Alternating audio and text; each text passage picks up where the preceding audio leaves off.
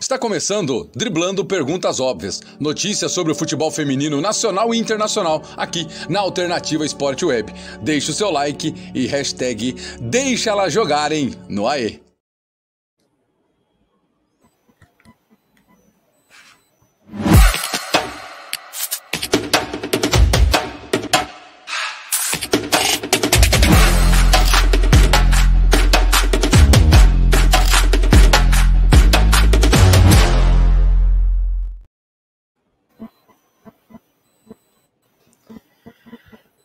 Boa noite a todos ligados na Alternativa Esporte Web. Vamos para mais um episódio do Delano Perguntas Óbvias. Muita coisa para se falar, né? Falando, vamos falar um pouco de alguns destaques aí a Documentário de Alexia Putellas, temos também Fanny Galt e Fabi Simões se despedindo de Inter e Ferroviária, falar um pouco de Champions, Ligas Europeias, Campeonato e Copa Paulista, além da Superliga Feminina de Vôlei que está rolando. Lembrando que na próxima semana começa o Mundial de Clubes Femininos, que vamos acompanhar de perto.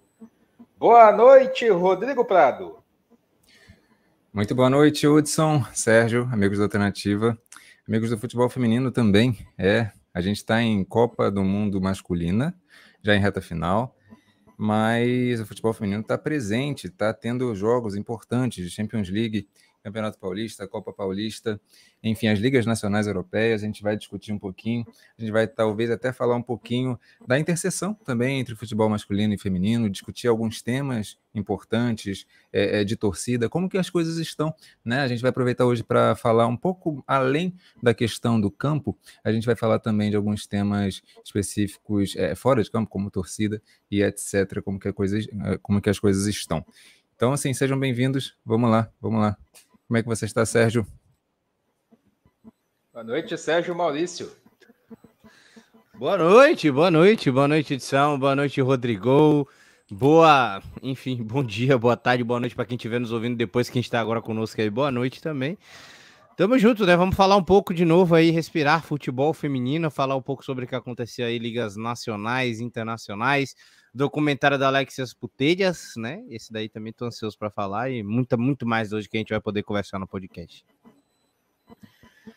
Galera que está com a gente, venha chegando junto, deixando o like, já se inscrevendo no canal, lembrando que a nossa meta é, são 50 likes. Então você que vai chegando com a gente também, deixando, fica o convite aí para deixar a sua mensagem e vir conosco começar falando de Champions League feminina, né? Muitos resultados, muitos jogos acontecendo durante o meio de semana e temos alguns jogos em destaque, Rodrigo Prado. Temos alguns jogos de destaque. É, vamos por grupo, né? Como tradicionalmente a gente faz. É, a gente até transmitiu esse jogo nesse intervalo que a gente teve é, de Copa do Mundo. A gente teve anteriormente a gente tinha tido Bayern de Munique, né? E, e, e Barcelona, a gente vai falar, mas depois a gente acabou tendo confronto por, por esse grupo A, foi justamente Chelsea e, e, Real Madrid, né? A casa do Chelsea. É, e a gente teve, na verdade, um 1 a 1 né? É, é, e, e, esse jogo ele foi, acho que tecnicamente mais fraco, né? É, é, a gente teve ali é, é, um, um, jogo que foi um pouco mais. O Chelsea ele costuma realmente dar a bola pro, pro adversário, ele gosta disso, né? Mas o, o, Real Madrid ele acabou não conseguindo aproveitar muito, né? O jogo não teve tantas chances assim. E, enfim, a gente pode discutir também aqui um pouco do porquê disso, né, Sérgio? A gente até comentou isso na, na na transmissão do jogo.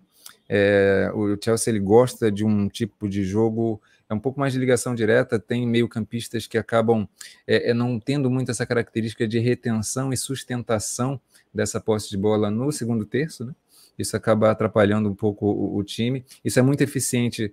É, o, o, estilo de jogo, até as características de, de jogo das jogadoras, é muito interessante para a WSL, né? Que, que tem um certo padrão ali defensivo, padrão em bloco que, que não chega a morder tanto na marcação, e até em jogos é, é, contra times maiores na, na, na, Liga Inglesa, é, aí o, o, jogo geralmente fica mais a feição do Chelsea, porque é, é, fica mais a feição dessa reatividade natural do Chelsea.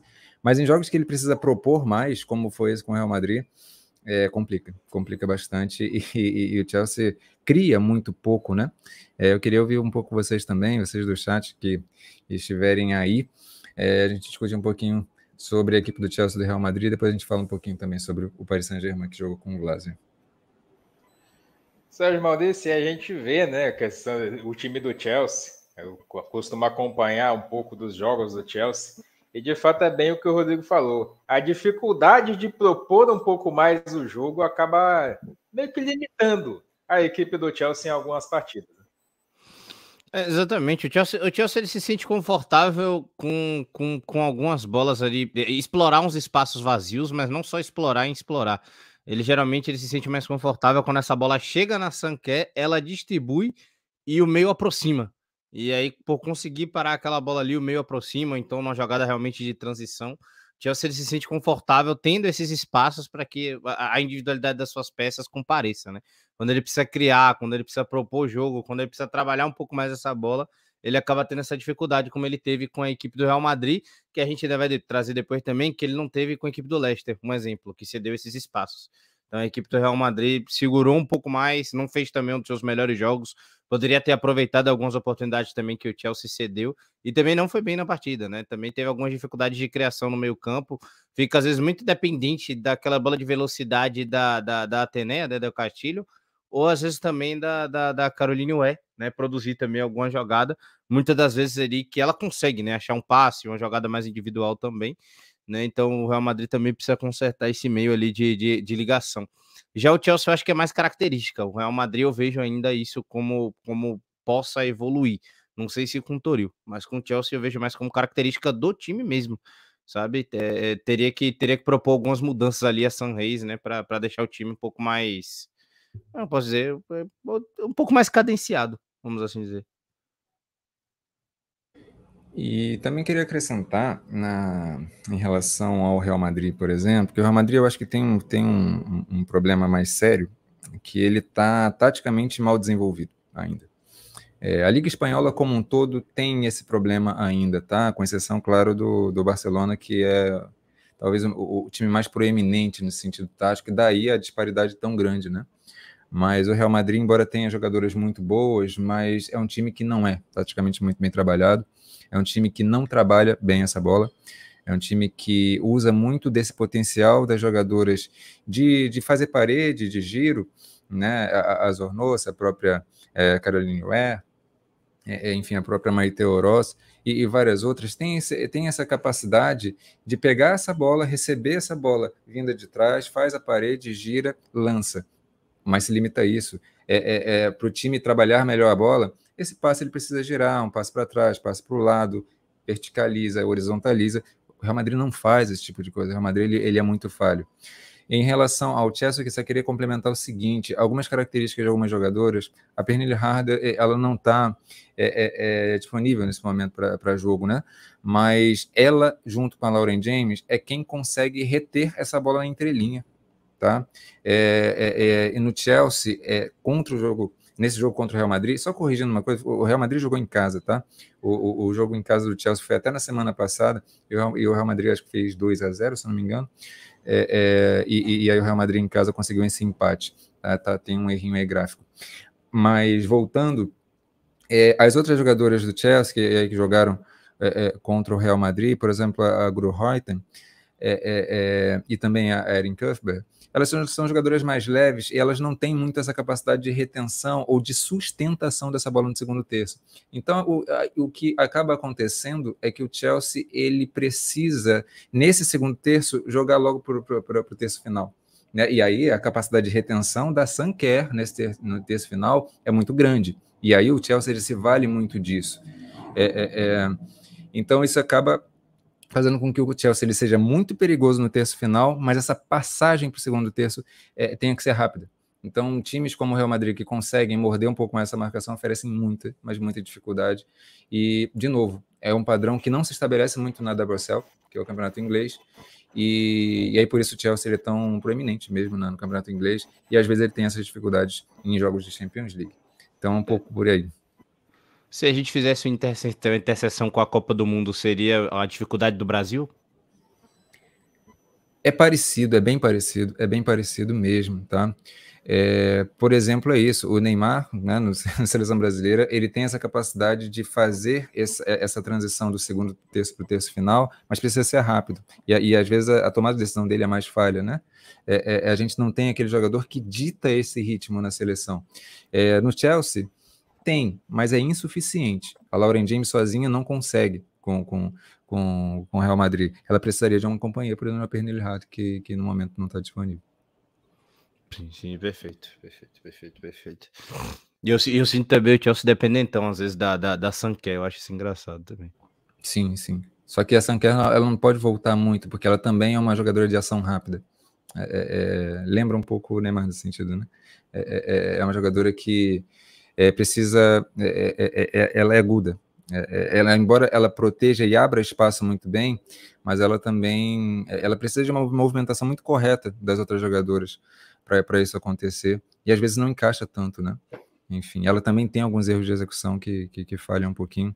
E aí, boa noite para o DJ Carlinhos aí que tá chegando. Tamo junto. Tô, tô, tô ótimo, tô ótimo. ah, só rapidinho então, né? Então, pra, pra, vamos passando pro, pro próximo jogo, né? Vamos falar então também do PSG, né, jogo desse grupo, né? Que venceu por 4 a 0 a equipe do Vaslânia, né? E ainda com algumas dificuldades na criação, viu, Rodrigo?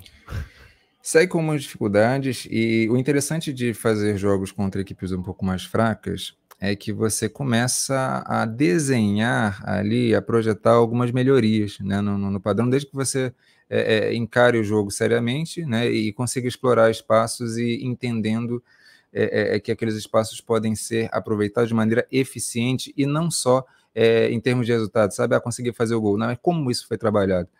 É, e o PSG, acho que aos pouquinhos está entendendo que a Martens, ela, acho que é a jogadora que mais tem essa capacidade, essa flexibilidade para adaptar o seu estilo ao estilo do, do, do PSG. Todas as, as, outras jogadoras têm características já mais é, é, é, fortes e, e, já consolidadas. Né? A Ramona Bachmann ela tem uma objetividade natural dela, que ela consegue até fazer esse trabalho de buscar essa bola no segundo terço e, e fazer essa verticalização e às vezes uma horizontalização também, mas ela é mais diretona. A Martens, ela tem essa capacidade de improviso, essa capacidade até um pouco excêntrica às vezes, a execução dela é, é, é, é foge um pouco do que seria a, a, lógica padrão, mas essa excentricidade da, da, execução dela é aliada a uma eficiência muito grande. Eu acho que o PSG ele pode. É, é claro que o PSG sente muita falta de uma centroavante de ofício, porque o, o esquema dele é, é, é, muito dependente disso, e a Catotô, lembrando que ela está com, com a LCA, e, e esse tema da LCA vai ser também um tema que a gente vai discutir hoje mas basicamente é isso, tá? É, é, e a Diani é uma jogadora que ela é uma jogadora perfeita de construção. Ela é uma jogadora ponta direita, é uma jogadora perfeita de construção, de execução para construção, mas para conclusão ela precisa de suporte e o PSG não tem dado tanto suporte assim. Eu acho que é por aí, aí que a Martins ela pode entrar e flexibilizar um pouco o jogo dela para ajudar o PSG enquanto a Catotô não volta. Tá no mudo, Sérgio. E a Gianni, inclusive, nesse jogo, ela inclusive foi o foco do ataque do PSG, de fato, né? Ela foi realmente bem, bem acionada ali pelo aquele lado direito. Só que a maioria das vezes é isso, necessitando de apoio, e aí ela tentava uma jogada individual, só que a maioria das vezes ela via que não era possível e tentava um cruzamento para dentro da grande área, em jogadas mais agudas, assim. No resto do jogo ela tentava distribuir, aí o PSG ficava girando, girando até tentar ser um pouco mais agressivo de novo ou precipitar a jogada, que também acontecia. Então, de, nesse grupo, então, para a galera que tá conosco, né? Tava ali na fotinha, né? O, P, o Chelsea líder com 10, PSG vice-líder com 7, Real Madrid terceiro lugar com 5 e o Vaslânia, coitado, não pontuou, acabou ficando em último lugar no grupo, né? A gente já avisava aqui no dia do sorteio da Champions. Vamos para o próximo grupo, então, continuar conversando aqui agora sobre o grupo B, porque teve o jogo do grupo, né? Que foi Wolfsburg e Roma. E Rodrigo, vou dizer um negócio, viu? A Roma foi muito inocente. Bastante, bastante, né? É, é, um outro jogo que também não teve um nível técnico muito apurado, não. Acho que o Wolfsburg teve é, Sabe o que eu acho às vezes do Wolfsburg? O Wolfsburg ele tem uma capacidade interessante que é de manter um ritmo mais ou menos, apenas para controlar o tempo da partida e não sofrer muito. E depois, em algum momento da partida, ele vai lá e é mais intenso, faz os gols e depois volta. Wolfsburg ele tem uma maneira de administrar e até uma característica que eu vejo que na Champions League às vezes ele oscila muito. Ele não é um time que lida tão bem com a, com a, com a Champions League assim. Mas no campeonato alemão é o contrário. No campeonato alemão ele encaixa mais, ele consegue incorporar o seu jogo, ele consegue é, entender, é, é, é, não sei, o, o, que o jogo pede muito melhor na, na Bundesliga feminina.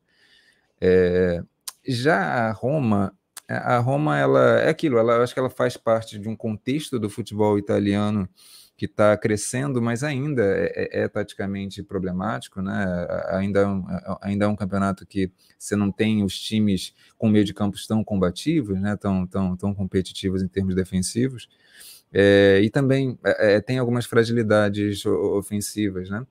É, então acaba que é um jogo que foi administrado mais pelo Wolfsburg, foi bem administrado, é, conseguindo até em determinado ter, ter, ter uma goleada de 4 a 1 depois a Roma acabou diminuindo, né? Eu ainda, visual... eu ainda sim, visualizei sim. que esse jogo ele tem uma ele tinha um, ele tinha um aspecto Bayern e Barcelona, claro, com, com outro nível de qualidade, mas que a Roma não tinha bola. E ela ia pressionar lá no campo de ataque do Wolfsburg.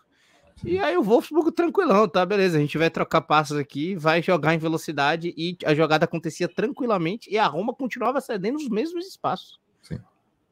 É, é bem isso, porque o, é, a, a Roma é um time que tenta implementar algum sistema de jogo um pouco mais sofisticado em determinados momentos, mas não sabe fazer.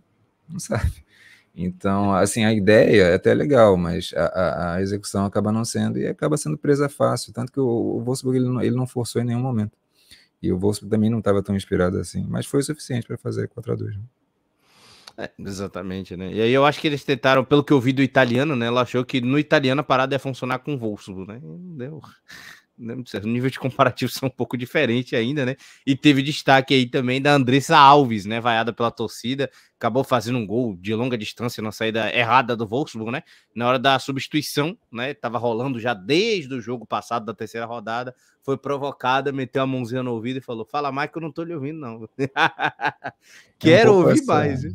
É um pouco esse caráter provocativo, né? Que às vezes a gente sente falta nos jogadores é, até masculinos hoje em dia, né? Não, não, tem muito essa coisa, e isso é muito da década de 90. Assim, eu lembro que os jogadores tinham muito essa, essa aura, essa provocação com a torcida e tal. É, lembro de jogadores como Edmundo, Romário, enfim, vários, vários, vários.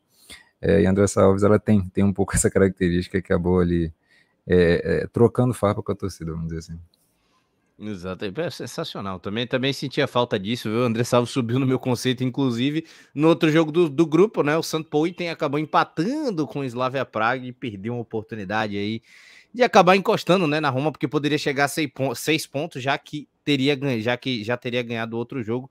O, o, o Poultin, se eu não me engano, que é treinado pela brasileira, né? Se eu não estou enganado. Exatamente. A, a nossa querida Célia. Célia Branco Ribeiro, Célia Ribeiro, né? E a, a tabela do grupo ficou, né? Com Wolfsburg em primeiro, 10 pontos, Roma em segundo com 7, Santo Paulo tem em terceiro com quarto e o Slavia Praga em último, né? Acabam conquistando aí o seu primeiro pontinho, Wolfsburg então mais líder do que nunca nesse grupo. Vamos agora para o grupo C. Vamos agora para o grupo C que teve de fato um, um, é, um clássico ali, né? Seria o outro grupo da morte, só que é, é, nivelado, é, nivelado um pouco mais alto, né? Vamos assim dizer, com Arsenal, Lyon, Juventus e Zurich. E tivemos aí Arsenal e Juve, onde o jogo terminou empatado, onde o, o Arsenal acabou vencendo a Juve por 1 a 0 Gol da Midema. O da Midema, e o que mais me chama a atenção nesse Arsenal, e aí tanto, é, é, dá, vale dizer, né, é, tanto na, na, na, Champions League como no Campeonato Inglês, é que o Arsenal ele tem é, é, se desenvolvido muito através nessa temporada um pouco mais na transição direta, é, especialmente quando a Lia Williamson não estava presente, né? Ela estava estava sob lesão. E ela voltou recentemente. A gente vai estar falando um pouquinho disso também. No, no, acho que foi no jogo contra o Everton que ela voltou. É, mas já começou a mudar um pouco essa dinâmica, né? É, é o Arsenal ele tem essa essa confiança nele, na Lee Williamson, dela sempre iniciar e reiniciar as jogadas ofensivas de uma maneira mais lúcida, né? E a, a qualidade de passe da Lia Williams é uma coisa que me assusta bastante, assim, é, é, é, é incrível como que ela é consciente na força, na potência, no, no, no tipo de, de, de, passe que ela dá, o tipo de técnica que ela utiliza e como que ela vai trocando o ritmo a cada momento que ela toca na bola e como que o time volta sempre nela para ela iniciar e reiniciar quando o time percebe que que, que tá, tá um pouco perdido mais na frente. Ela é uma zagueira construtora realmente, né? Então, é, é ela realmente me impressiona nisso. Eu acho que a, a seleção da Inglaterra poderia até utilizar mais isso, é, é, dessa, dessa qualidade dela. E o Arsenal, é, é, ele tem, ele, ele, começa muito bem essa estrutura ofensiva, mas ele acaba dependendo muito da Midema é, é conseguir tocar nessa bola para essa qualidade aumentar. Então, quando a McCabe, quando a Blackstone, quando recebem essa bola, às vezes dá umas quebradas. O time, é, elas ainda não estão, e também a Ford, né? Elas ainda não estão é, é, é tão, é, é, como é que eu posso dizer? Encaixadas? Encaixadas nessa engrenagem do que o time precisa. E por isso, às vezes, o jogo volta muito para ali o Williamson, né? Especialmente nesses momentos que o Arsenal começa a fazer uma pressão. Não, agora a gente vai, agora, agora a gente vai, e não só uma, uma administração, que às vezes é, é, ao longo dos 90 minutos acontece também, é, é o mais normal. Mas, enfim, a, bola quando chega na Bidma, aí vem, vai com muita qualidade, e ela fez realmente um, golaço, quando a bola justamente veio para Black Stanions, com, também armada pelo Leon Williamson, sem, sem, sem é, é, é surpresa, né? E, e, e saiu o gol. E a equipe da Juve, ela também está procurando evoluir, né? A Juve teve, teve alguma dificuldade, ela, ela, ela ficou mais reativa, especialmente no, no início do jogo. É, e depois acabou conseguindo, porque o Arsenal ele também não está tão é, é, é, consistente assim é, é, no seu jogo, desse jogo mais propositivo. o Arsenal ele ainda é, é, ele ainda é um time que precisa muito da transição direta e isso é uma coisa que o Eidevall acho que precisa resolver. Né? Quando tem uma qualidade de Midema, de, de, da própria Little, né? enfim, a Manuel Bush ela não é utilizada, mas poderia ajudar nisso. Lembrando que o Arsenal está sem a mid e isso atrapalha bastante também. Enfim, tem coisas para ajustar. E a Juve, ela está nesse cenário, embora ela seja ainda o principal time italiano, mas está deixando mais a desejar, está deixando mais a desejar. É, o início do jogo da Juve hum, até me irritou um pouquinho, porque estava com muita tomada de decisão errada. É, depois, acho que o contexto do jogo acabou fazendo com que ela melhorasse um pouquinho, mas depende muito da Girelli, depende muito da Caruso, depende muito de algumas jogadoras, é, e as outras destoam um pouco, percebe? Então, é, é um pouco, um pouco difícil, assim, às vezes, é, é, é, é, imaginar a Juve consistente em 90 minutos, né? Isso, isso, às vezes é um pouco mais raro. É, é, isso, isso de fato. Sem falar que você ainda falou da, da, da, questão da dificuldade do Arsenal, né? O gol sai de quase que uma ligação direta da, da, da, da Lia, né? Da Lia Williamson, que ela consegue um passe pela direita com a Black Staniels, abre e consegue no segundo pau cruzar para Mideman, que aí foi muito bem na finalização também. E aí conseguiu fazer o gol da vitória do Arsenal sobre a Juve. Agora eu fiquei com a. Eu tenho, tenho a questão da Juve que eu acho engraçado, né? Aí você falou do meio. Depende de alguns jogadores para que essa bola seja levada. Só que aí quando entra no ataque, de fato, a parada de alguma maneira engrena. Sim. A, a, coisa, a coisa funciona ali naquele espaço curto, a Bonancea consegue ter controle, a própria Girelli, rola um passe, rola, rola uma consciência, uma certa paciência para acontecer. Só que ainda é muito pouco para fazer gol no Arsenal ainda, né? Funciona no, no, no italiano tal. Eu também não, não, não gostei muito do que, eu, do que eu vi da Juve, não, não vou mentir. Acho que a Juve ela tem dificuldade, a gente está falando de times que têm dificuldades no, no, segundo terço. A Juve até tem uma certa facilidade. O problema é chegar no, no terço inicial para esse segundo terço. É, não, não, chega direito, né? Mas quando chega, realmente é interessante o funcionamento, principalmente em torno da, da né? E esse gol do Arsenal, eu queria chamar a atenção também, assim, ali o Williamson ela tem essa capacidade de leitura muito grande do quanto que ela vai lateralizar, o quanto que ela vai centralizar quando ela recebe essa bola, como, se, é, como vai iniciar. Ela lateraliza um pouco mais, vê que tem a brecha, e aí o futebol feminino ele tem, acho que essa virtude, né, que as defesas elas não conseguem anular com tanta facilidade como acontece no masculino. E aí é, quem está ali, quem tem essa visão privilegiada como, como a Leo Williamson, acaba conseguindo ter essa visão de e agora abriu espaço. E aí jogou a bola perfeitamente para Blackstone cruzar para para Midman. Exatamente. Isso, né? E que foi um bom cruzamento, inclusive, também, né? da, da, da, da, da Black inclusive. No outro jogo do grupo, né, tivemos aí o 4 a 0 do Lyon para cima do Zurich, um time que, assim, varia na maneira que constrói, consegue ter uma jogada de velocidade, consegue ter uma troca de passe, consegue ter um cruzamento dentro da grande área. Só que falta alguma coisa na, ainda no quesito finalização. O, o Lyon ainda se morde sozinho, principalmente quando chega próximo da área do adversário. Rodrigo. Eu tinha apertado aqui, não, não olhei para a tela. É, eu acho que o Lyon, ele, ele, ele depende, ele é estruturado num sistema de um volume muito grande, é, que é, é isso, ele origina sua jogada de maneira muito estruturada, muito consistente, e é na repetição, é na repetição de processos. O Lyon, ele é muito isso. E tem alguma variação, mas é muito baseado na retenção da, da Herberg, é, é também na capacidade do, do time entender o timing é, é, quando lateraliza a jogada e cruza. É, só que eu acho que a consistência defensiva do time está diferente né, é, é, esse, esse ano, pelas lesões, por tudo que a gente tem falado. E isso também afeta o setor ofensivo, afeta a segurança do setor ofensivo. O Lyon, esse placar, ele é um pouco enganoso, porque os gols, ele, o primeiro gol aconteceu aos 14 minutos, o, o, os outros vieram a partir de 65. Então, o Lyon não fez exatamente um bom primeiro tempo. É aquela coisa, é, é domina bastante o jogo, como é natural contra, contra, contra a minha equipe do, do Zurich, mas tem essa dificuldade que você está dizendo. Tem essa dificuldade que você está dizendo. Quando chega no, no terço final, bate cabeça, né? Ainda não está tão coordenado assim. Mas eu, eu sinceramente vejo isso como uma, um problema que ele se origina atrás. É, é, é o time ele está é, é, ele, ele, ele, depende de uma coesão e uma coerência de, de todos os seus blocos. O time, esse time do Leão ele tem muita essa característica e ele está tá falhando bastante nisso.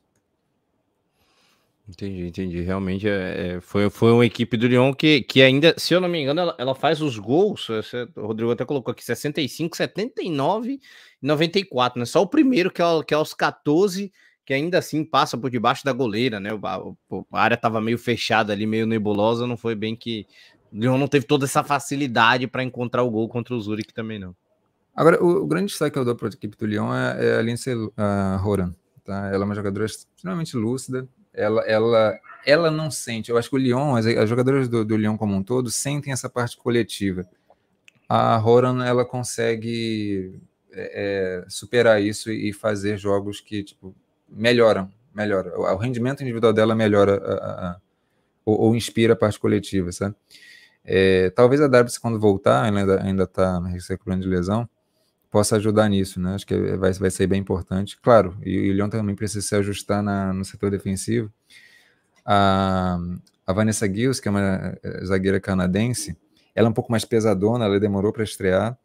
É, não, não, sei se ela está se, se, se, adaptando tão bem assim, mas tem que ser nela. Foi, foi a contratação que o, que o Lyon apostou. E, enfim, eu não acho que ela seja tão boa de passe assim. O Lyon ele, ele é importante que as zagueiras sejam boas passadoras, mas, mas dá para se ajustar, dá, dá para se ajustar. A Mandina Henry ali, ela, acho que ela precisa se encaixar um pouco melhor também no que, no que essas novas jogadoras pedem, né? A Damares também. Enfim, tem, tem várias peças ali que precisam se ajustar melhor. Exatamente, exatamente. Assim, lembrando que a Mbok Bati, né, tá com. está lesionado. O, o, o, Jackson Oliveira dando boa noite. O Hudson André, que o Hudson falou que a conexão acabou caindo. Né? Um abraço pro Hudson.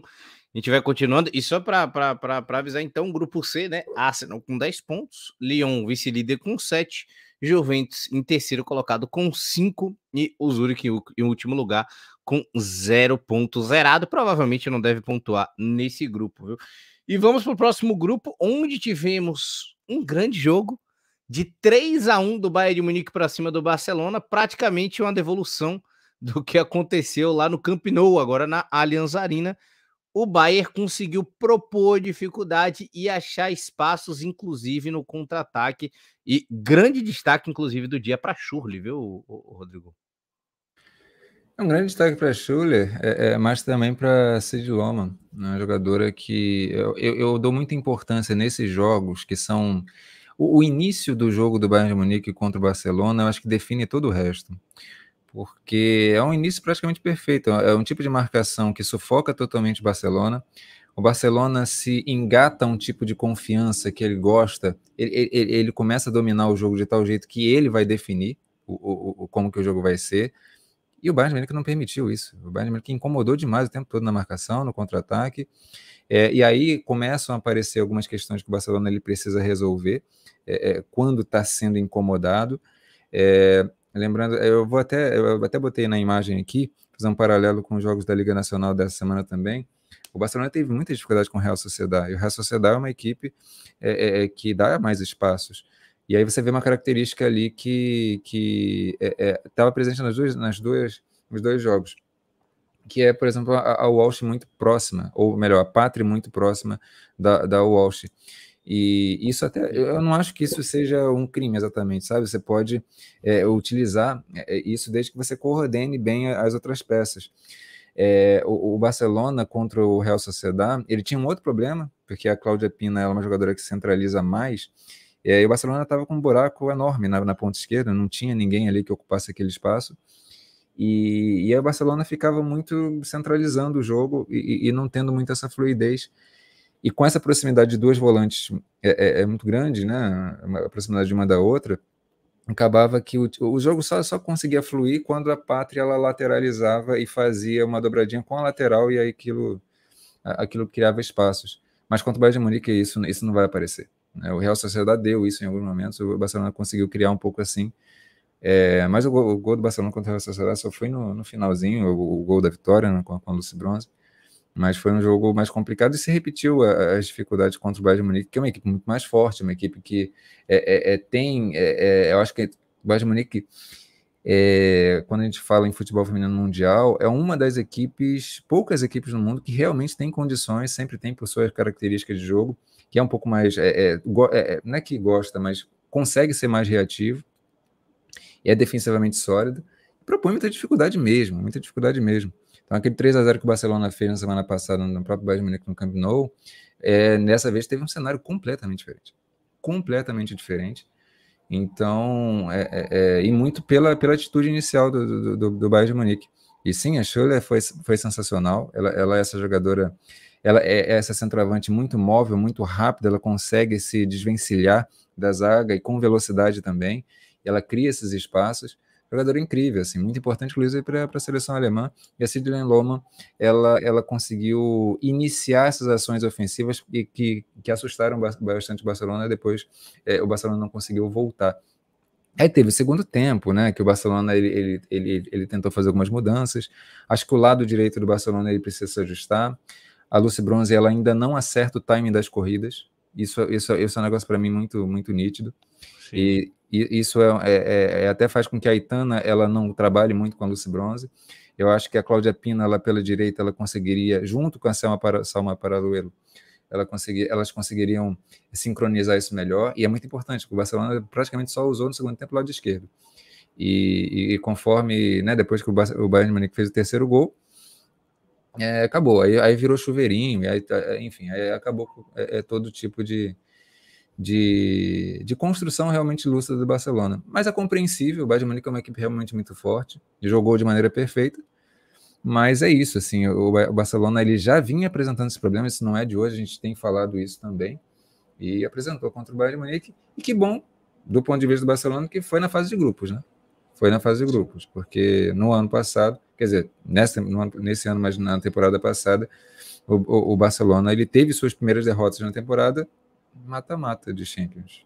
Isso, né? Não custou a eliminação contra o Wolfsburg, mas perdeu para o Wolfsburg na semifinal, mas custou o título para o Lyon. E as dificuldades foram também, é, é, é, não com os mesmos jogadores, obviamente, que essas jogadoras novas é, é que estão com esse desafio né, de, de, de, de, de terem essas soluções diferentes, mas muitos problemas aconteceram ali e só apareceram contra o Lyon no, no final né, da, da, temporada. Que bom que estão aparecendo agora, do ponto de vista do Barcelona. E literalmente foram as únicas duas derrotas da temporada do, do Barcelona naquela, naquele ano, né? Que ganhou praticamente, acho que o 45 de 47 jogos, enfim. Foi realmente um absurdo que acabou acontecendo. Só que aí, como o Rodrigo falou, né? O Real Sociedade ele tem aquela, aquela coisa de jogar quase sempre com o Barcelona, né? Então rola um conhecimento maior, né? Rola de fazer aquele jogo mais de saber anular alguns momentos, mas aí a qualidade, né, técnica, né, eu digo, de material humano não acompanha como tem no Bayern, por exemplo. Aí o que o Real Sociedade consegue segurar até o final do jogo no 1 a 1, o Bayern consegue transformar em vitória, consegue fazer 3 a 1 em cima de um Barcelona, jogando muito, aproveitando os espaços que o Barcelona dava, como o Rodrigo falou, incomodando na marcação, mas principalmente a qualidade de aproveitar o espaço que o Barcelona dava no ataque, acho que para mim foi fenomenal. E meu Deus. Pode, quer, quer, quer deixar para depois ou, ou, quer? O quê? O comentário, comentário do, do João Paulo. Ah, não, pode ser depois. A gente é sobre o futebol brasileiro, daqui a pouquinho a gente fala. Ah, pronto, pronto. Então daqui a pouco a gente vai, vai sobre. E no mesmo grupo, né, tivemos aí a vitória de 3 a 1 de virada do Benfica para cima do Rosengar, saiu perdendo atrás do placar. E aí brilhou uma estrela canadense, nossa querida Lacasse, estrela total do jogo. Primeiro aproveitando uma falha, mas depois, né, coordenando todas as jogadas de ataque da equipe do Benfica. O Lacasse a gente já tem destacado ela bastante, né? especialmente no jogo que o Canadá fez ali contra o Brasil, os dois jogos amistosos mais recentes. E a Chloe Lacasse ela tem sido testada na seleção canadense. Eu descobri ela exatamente no Benfica. É, Benfica tem um estilo de jogo legal, sabe? Claro que não, não, não compete nesse grupo. Rosengar e Benfica são duas equipes muito legais. O Rosengar é muito organizadinho. E por isso mesmo foi uma boa vitória do, do Benfica no, no Rosengar. É, e a Chloe Lacasse ela teve, de fato, é, essa, essa boa atuação. E também um destaque para a Nicole, cara. Nicole brasileira. Eu gosto muito da Nicole. Ela estava sendo convocada e teve lesão tá voltando agora e, cara, eu gosto demais. Ela é uma jogadora que, segundo atacante, que finaliza também, distribui bem, dá assistência. Gosto demais da Nicole, ela inclusive deu, deu uma assistência e, e, e fez gol também, fez gol e, e deu assistência para Chloe Lacasse fazer o gol. Então, destaque também para essas duas e também a Nazaré jogando bem, e tal, a própria Ana Vitória, né? A Ana Vitória tem jogado mais na frente, ela tem deixado de ser aquela meia de construção e tal, tem jogado mais na frente. E o Benfica ele está conseguindo soluções, especialmente contra esses times. É, é, interessante ver o Benfica jogar, é, bem, é interessante. É, é, um time que é, é taticamente não é muito, tão sofisticado para disputar contra equipes maiores, mas com equipes menores é bonito ver a inteligência das jogadoras, o, o, é, as soluções que elas encontram. a qualidade é bem legal, tem um potencial muito grande o Benfica. Eu acho que em alguns anos é, se esse trabalho ele perdurar, né, acho que tem, tem condições de, de ser um time para crescer mesmo. Né?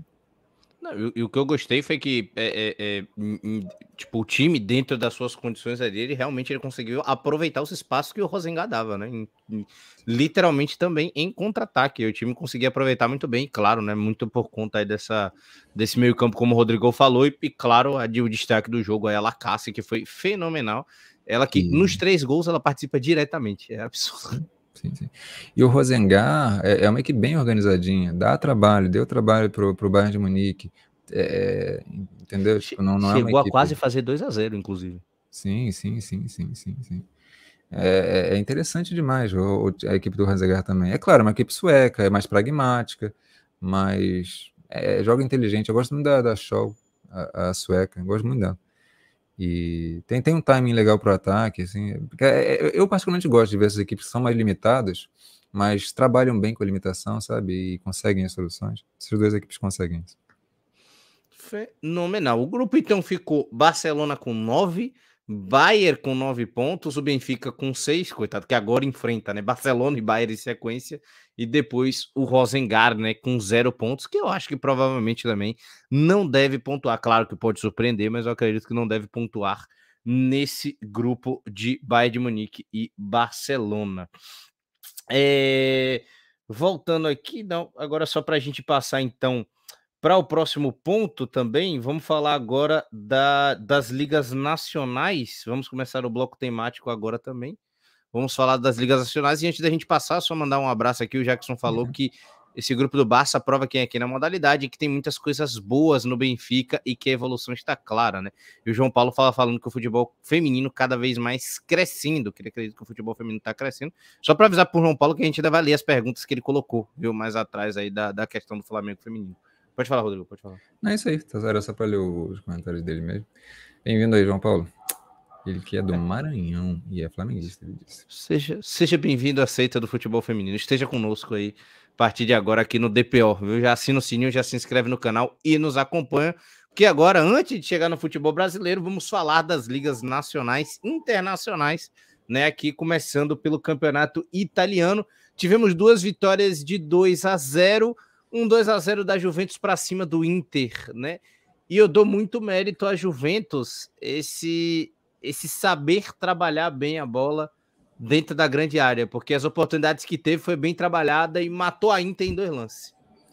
Eu acho que é um grande diferencial que, que a Juve tem, né? Eu acho que as equipes italianas como um todo, a Juve ela tá um pouquinho à frente, a Inter ela, ela é dependente da Chauinga, né? É, para conseguir fazer essa transição até chegar no terço final. E eu acho que as equipes italianas elas deixam muito defensivamente as equipes adversárias chegarem dentro da área, né? Só que aí sempre há muitas falhas na Roma, existem muitas falhas. A Juve, ela, ela às vezes tem uma dificuldade de chegar, tem essa dificuldade de chegar que a gente falou, mas quando chega, trabalha muito bem, trabalha muito bem. E aí você tem a, a, Benestein, né, que ela, ela é uma jogadora que faz facão muito bem, corre horizontalmente, às vezes verticaliza, tem uma velocidade legal, ela consegue quebrar a linha também. É interessante, é uma jogadora, uma jogadora interessante. E aí você tem outra jogadora que não é tão da velocidade, né? a Bonanceia, que ela consegue, ela se localiza muito, ela tem um GPS legal ali, né? De, de perceber como que é, é tá a distância para as adversárias, como que tá as companheiras também, vai, vai conseguindo ali quase que fazer a sua, a sua dança. é, Eu gosto né, jogada. se confortável. É tipo, é. ela tá de frente, mas a cara, ela tá olhando tudo para cá, assim. É. E, e, a coisa dela vai funcionando do jeito dela, assim. É, ela tem um radarzinho ali que ela vai localizando ela. É interessante demais, assim. A, Yuvi, é, é, ela tá ali um pouco. É, se a gente for ver, ela tá com um jogo a menos, né? 27, é, é, ganhando, chega a 27. É, tá, tá, tá conseguindo recuperar seus pontos, né? A Juve ela começou mal, mas começou empatando muitos jogos, mas ela tá começando a recuperar. A Juve tem todas as condições para liderar esse campeonato italiano. Lembrando que a Juve ela é hegemônica no, no, futebol italiano, né? mas realmente começou mal. A Inter, ao contrário, a Inter ela começou muito bem e caiu bastante, caiu bastante. Eu ainda estou para ver, é, é, é, analisar mais desmiuçadamente o que está havendo com, com a Inter. Assim. Antes a Inter estava muito dependente da Schawinga, depois caiu muito o padrão, né? caiu muito o padrão e está tá começando a sofrer. Enfim, é, essa, essa colocação que está ali de primeiro a quinto, né? Roma em primeiro, Fiorentina em segundo, Juve em terceiro, Inter em quarto e, e Milan em, em, em quinto. É, lembrando que o campeonato italiano tem 10 equipes, né? As outras cinco a gente não colocou, mas é isso. É, é, as cinco primeiras elas vão para uma próxima fase e a pontuação continua a mesma e elas vão jogando entre si até definirem campeões. Exatamente. E também por essa rodada, tá? Antes de falar da. A Inter que perdeu para Milan, se eu não estou engano, Fiorentina, e agora Juventus, né? E chegou a empatar com a Roma também. Então, as últimas cinco, seis rodadas aí, praticamente, como o Rodrigo falou, perdeu esse gás. E a Roma que se encaixou né? Tá com 10 vitórias dentro do, do campeonato italiano, já é a líder praticamente isolada, né? A 5 pontos da Fiorentina. Fez 2 a 0 no Milan e teve a oportunidade de sair atrás do placar, Rodrigo. Que o Milan achou um gol, mas estava impedido, né? E foi marcado. E aí depois aquela Roma que a gente viu no jogo contra o Wolfsburg, inclusive que a gente estava falando da Champions, né? Pressão alta, roubando a bola do Milan no campo de ataque, onde já se sente confortável. Exato, exato, exato. É, a Roma, ela, ela, às vezes tem essa, essa qualidade de conseguir se aproveitar bem dos erros, né? E o futebol italiano ainda é um futebol que tem muitos erros, eu acho que a Roma ela acaba conseguindo bastante isso. Eu acho que a, a, a Giacinte, ela é uma jogadora um pouco instável demais, né? Mas quando tem precisado, pelo menos no campeonato italiano, tem, tem, tem acontecido. E mesmo na, na Champions, né, ela chegou, chegou a fazer gols também. Enfim, acho que tá, tá melhorando um pouquinho a Giacinte também. Só na seleção italiana que ela ainda tá, tá, tá deixando de desejar. É Mas na Roma acho que tá, tá indo legal. Tá indo legal. Inclusive, bom jogo aí contra a equipe do Milan, né? Conseguiram vencer aí por 2 a 0 e é, venceram bem. Venceram bem, só não funcionou contra o Wolfsburg, que a gente agora vai fazer essa ligação que venceu por 5 a 0 o Eintracht Frankfurt. E eu vou falar, saíram alguns gols de bola parada, de falha, de escanteio, mas o Wolfsburg nesse jogo criou sabia trocar bola dentro da grande área, sabia trocar passes com, com, com, com a, ali praticamente como se fosse um ônibusinho montado do Eintracht Frankfurt, aproveitava o espaço quando Eintracht Frankfurt saía para atacar também, aproveitado no contra-ataque. Então eu vi muito mais do Wolfsburg contra o Eintracht do que contra a Roma.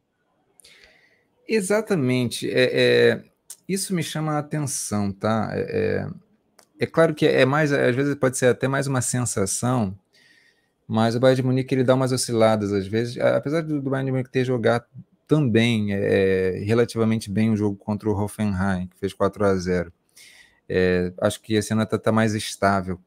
Mas é, eu percebi isso na temporada passada. O, o, o, Wolfsburg, ele, apesar de ter até chegado um pouquinho longe na, na, na, na Champions, ele é mais instável na Champions e mais estável na, na Bundesliga. Né? E, e, é, é uma equipe que você olha, tipo, é uma equipe que sabe jogar o campeonato alemão, sabe jogar muito bem contra as equipes alemãs, é, e sabe não só de explorar erro etc., mas desenvolve um jogo legal é, realmente legal. O Eintracht, ele me decepcionou, tá? O Eintracht tem, tem, tem jogadoras é, de qualidade, né? de seleção alemã, seleção austríaca, é, tem jogadoras de qualidade e não, não tá, tá bastante apático, essa apatia me, me decepciona um pouco, sabe? O campeonato alemão, ele, ele é uma liga é, é, é forte, forte, forte, mas, enfim, esse jogo decepcionou um pouco. O Hoffenheim também decepcionou um pouquinho contra o Bayern. Mas só falando, acho que realmente o, o Wolfsburg ele é mais instável na, na, na Champions League do que na, na, Bundesliga. E o Bayern de Munique, às vezes, é o contrário. O Bayern de Munique, às vezes, é, ele é mais estável, né? ele é mais interessante na Champions League do que propriamente no campeonato alemão. Às vezes eu percebo que o Bayern de Munique muito... Às vezes até um pouco pasteurizado, sabe? No campeonato alemão. Sim. Mas, Só mas faz o básico. Esse esse problema do ataque do, do Bayern de Munique, que aí fica esse time pasteurizado, ele não se Acho soluciona por ter que ser reativo na, na, Champions, diferente de um campeonato alemão que ele precisa propor jogo? Acho que é isso, acho que é isso. O, o, o Bayern de Munique é uma equipe que sabe é, administrar muito bem o jogo no meio de campo. Qualquer jogo ela faz, faz isso. Mas no ataque, realmente, quando precisa ser propositivo, dá uma sofrida. Dá uma sofrida. Até goleia e tal, mas é aquilo, é se aproveitando de erros, é, é conseguindo ser cirúrgico em determinados momentos em sequência. É, o Wolfsburg é não é uma equipe mais né? proeminente, consegue propor mais. Não, você tá falando, eu falei, até pela qualidade da jogadora, né? consegue, consegue ser cirúrgico dessa maneira. Exato, exato, exato, exato. Mas faz sentido, faz sentido. Acho que é boa explicação que você deu. Agora, só para a gente não passar aqui, o, o, o Jackson falou, né? E esse formato de 10 clubes da Série A diminuindo alguma distância, claro, né? As mulheres no italiano, ótimo para modalidade. O João Paulo Feliz aqui que vai transmitir o Brasileirão Feminino na Globo o João Vitoriano dando boa noite. Já já a gente vai falar da Fanigalto, viu? Daqui, daqui para frente. O Hudson falando que a Juventus começou a querer mostrar algum futebol. A Inter, um time interessante que é Chauinga, já voltou a fazer gols. E o Milan ainda precisa evoluir na criação. As Lani fazendo diferença. E a Jacinte na seleção italiana precisa fazer as pazes com gol, viu? E o João Vitoriano falando do espanhol aqui. Que jogadora a Salma para, Paralueiro, né? Que aqui a gente carinhosamente apelidei de Puerto Cabello. Né? A Salma fez um golaço hoje, falta. Golaço, golaço. Só uma jogadora interessantíssima. Ela é muito boa. E agora vamos passar, né? E daqui a pouco a gente vai, vai, vai, vai até comentar mais sobre, né? Vamos passar também agora pela, pela porquê, né? Antes da gente, antes da gente passar, eu tava já me pulando aqui antes da gente passar para a WSL, porque o engajamento com ligas nacionais é, é maior do que o engajamento com a Champions dentro do cenário europeu. Vamos lá, tô tentando me organizar aqui direitinho. Teve problemas técnicos que eu acabei de perceber, aí eu tô tentando consertar aqui, Sérgio. É rapidinho, então peraí que a gente já, já volta no tema, tá?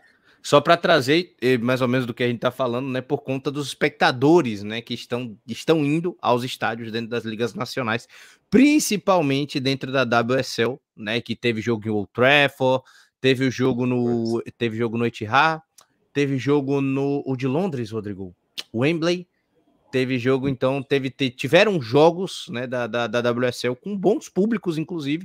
Inclusive agora no Old Trafford com 30 mil pessoas né, na vitória de 5 a 0 do Manchester United pelo Aston Villa.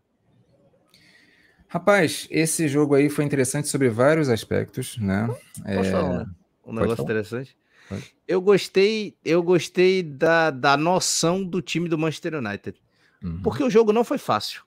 Não, não, o Aston Villa dificultou o jogo o tempo todo. Só que o Manchester United chegava, a paciência de concluir os lances, de saber o time certo de fazer as coisas, fazia o Manchester começar a fazer gol. Gol Isso. atrás de gol. Em um certo momento o Aston Villa desespera, aí o Aston Villa normaliza de novo, entra no centro, começa a pressionar novamente, só que aí já tá 2, 3 a 0, e aí o Manchester vai lá, consegue impor dois gols em transição rápida, e acaba o jogo para Aston Villa. Rapaz, é, o, o, Manchester United, eu tinha até falado na, no podcast anterior, no episódio, tá com uma equipe muito mais amadurecida, mas muito mais mesmo. Tá? Foi um salto gigantesco. E, rapaz, eu atribuo isso ao seguinte: é, uma, é, é, é um aspecto que a gente vai discutir agora, porque agora na, nessa, nesse, nessa parte do programa, nesse bloco, a gente vai tematizar um pouquinho, né? Então não é só falar dos jogos. Então acho que já dá para começar, porque assim, o, o, Manchester United, ele, ele se beneficia muito do título da Inglaterra da Euro, porque tem jogadoras de seleção que são muito, tem um carinho grande da, da torcida. Isso inclui a, a Mary Earps, a goleira, goleiraça, a, a própria Ella Thun, tá jogando demais, demais, demais. E, a, claro, a Alessia Russo, a centroavante, que também está aprimorando o nível técnico dela cada vez mais. É incrível a inteligência como essa menina joga ela com ela Tun tá assim um entrosamento absurdo. E como você disse, Sérgio, o, o, o, Aston Villa é uma boa equipe, uma equipe muito boa, muito boa mesmo. Se não me engano, ela está em quinto lugar, é, ou sexto, mas é uma equipe que é, é, ela, ela, inclusive, começou estreando, ganhando do, do, do Manchester City no jogaço, no jogaço e dificulta mesmo, tá? É, é 5 a 0 ele é por muito mérito mesmo do, do, do United. E o que eu estava dizendo? Eu estava dizendo que tem essas jogadoras absolutamente fantásticas, Nikita Pérez também está tá rendendo bem, é, tem jogadoras, a, a Zeren está sendo testada na seleção inglesa, e tem um sistema de jogo muito definido, muito inteligente, que sabe vivenciar muito, muito bem as fases do jogo, é, é, mostrou isso muito na, na virada que, que fez contra o Arsenal, é, é, é, no Emirates, é, e a torcida está comprando essa ideia. E, e, é um time que, ao contrário do Arsenal, o Arsenal no feminino tem até um potencial de torcida muito maior, mas o Arsenal não chega a encantar ainda, embora tenha um timaço também, né? Mas o United está conseguindo juntar isso, essa atmosfera da torcida com o encanto do jogo. E isso está fazendo uma diferença grande, tá? É, é, e está sendo interessante. E lembrando que é, neste domingo, né, amanhã, às nove e meia, a gente vai transmitir, inclusive, aqui, e isso é interessante, gente. É, é... Chegam mais aí que a gente vai transmitir aqui na alternativa. É, o grande clássico Manchester City e Manchester United. Tá? E vai ser no Etihad Stadium. É, 40 mil pessoas devem estar presentes, já foram vendidas essa quantia de ingressos. Isso é bem interessante. Eu acho que o United vai, é, é favorito para esse jogo. Mas, enfim, para quem não sabe, eu sou torcedor do, do Manchester City, vou sofrer um pouco, né? Eu vou comentar o jogo também aqui na alternativa. E fica esse convite, mas está sendo interessante, está sendo interessante perceber isso, como que é, é a coisa está começando, Sérgio, a se aliar qualidade de jogo, e isso começa lá na, na seleção da Inglaterra, essa referência, as pessoas veem a seleção da Inglaterra, querem ver aquele padrão, no Arsenal ainda não consegue encontrar tanto. No Chelsea, o Chelsea já tem uma torcida, e a gente vai falar disso também, já tem uma torcida mais engajada com a realidade do clube, já não é mais aquela descoberta. Né? É, é, é, já é uma torcida mais fiel ali, que já comparece, inclusive, nos jogos pequenos. É uma dinâmica já diferente, já mais desenvolvida também. É, o Chelsea é é, é, é, é, comparativamente falando, né, de maneira é, proporcional, assim, com o Brasil, é mais o Corinthians, percebe? É, já uma torcida que já está mais amadurecida nesse sentido. O United está descobrindo essa coisa agora, e está sendo interessante ver como que o time está subindo junto com essa elevação da, da imagem do time. Um pouco por aí. E isso é espetacular, inclusive o Jackson botou aqui os diferentes aspectos, jogo, audiência, mídia, né? Falando como é bom ver essa evolução ali da, da, das ligas europeias. E isso também, Rodrigo, né? Não só também a gente estava falando da, da, da, questão da WSL, mas isso também, tivemos o público do Eintracht e tal, o público também aumentou, já é maior do que o da temporada anterior, só no começo da temporada também na Bundesliga feminina. Cara, e no caso da Bundesliga feminina, assim, com um terço de campeonato, é, é a, a, a, o público do campeonato alemão aumentou mais muito, mais muito. E, e superou a, o campeonato alemão na vezes, temporada né? anterior. Isso. É, três vezes a, temporada anterior. É, inteira. Sabe? É incrível, incrível. E, no, e na Alemanha isso já está acontecendo. Claro que a Alemanha, eu acho que é, é um país que explora menos é, é bem, né? É, a, a, coisa do que a Inglaterra.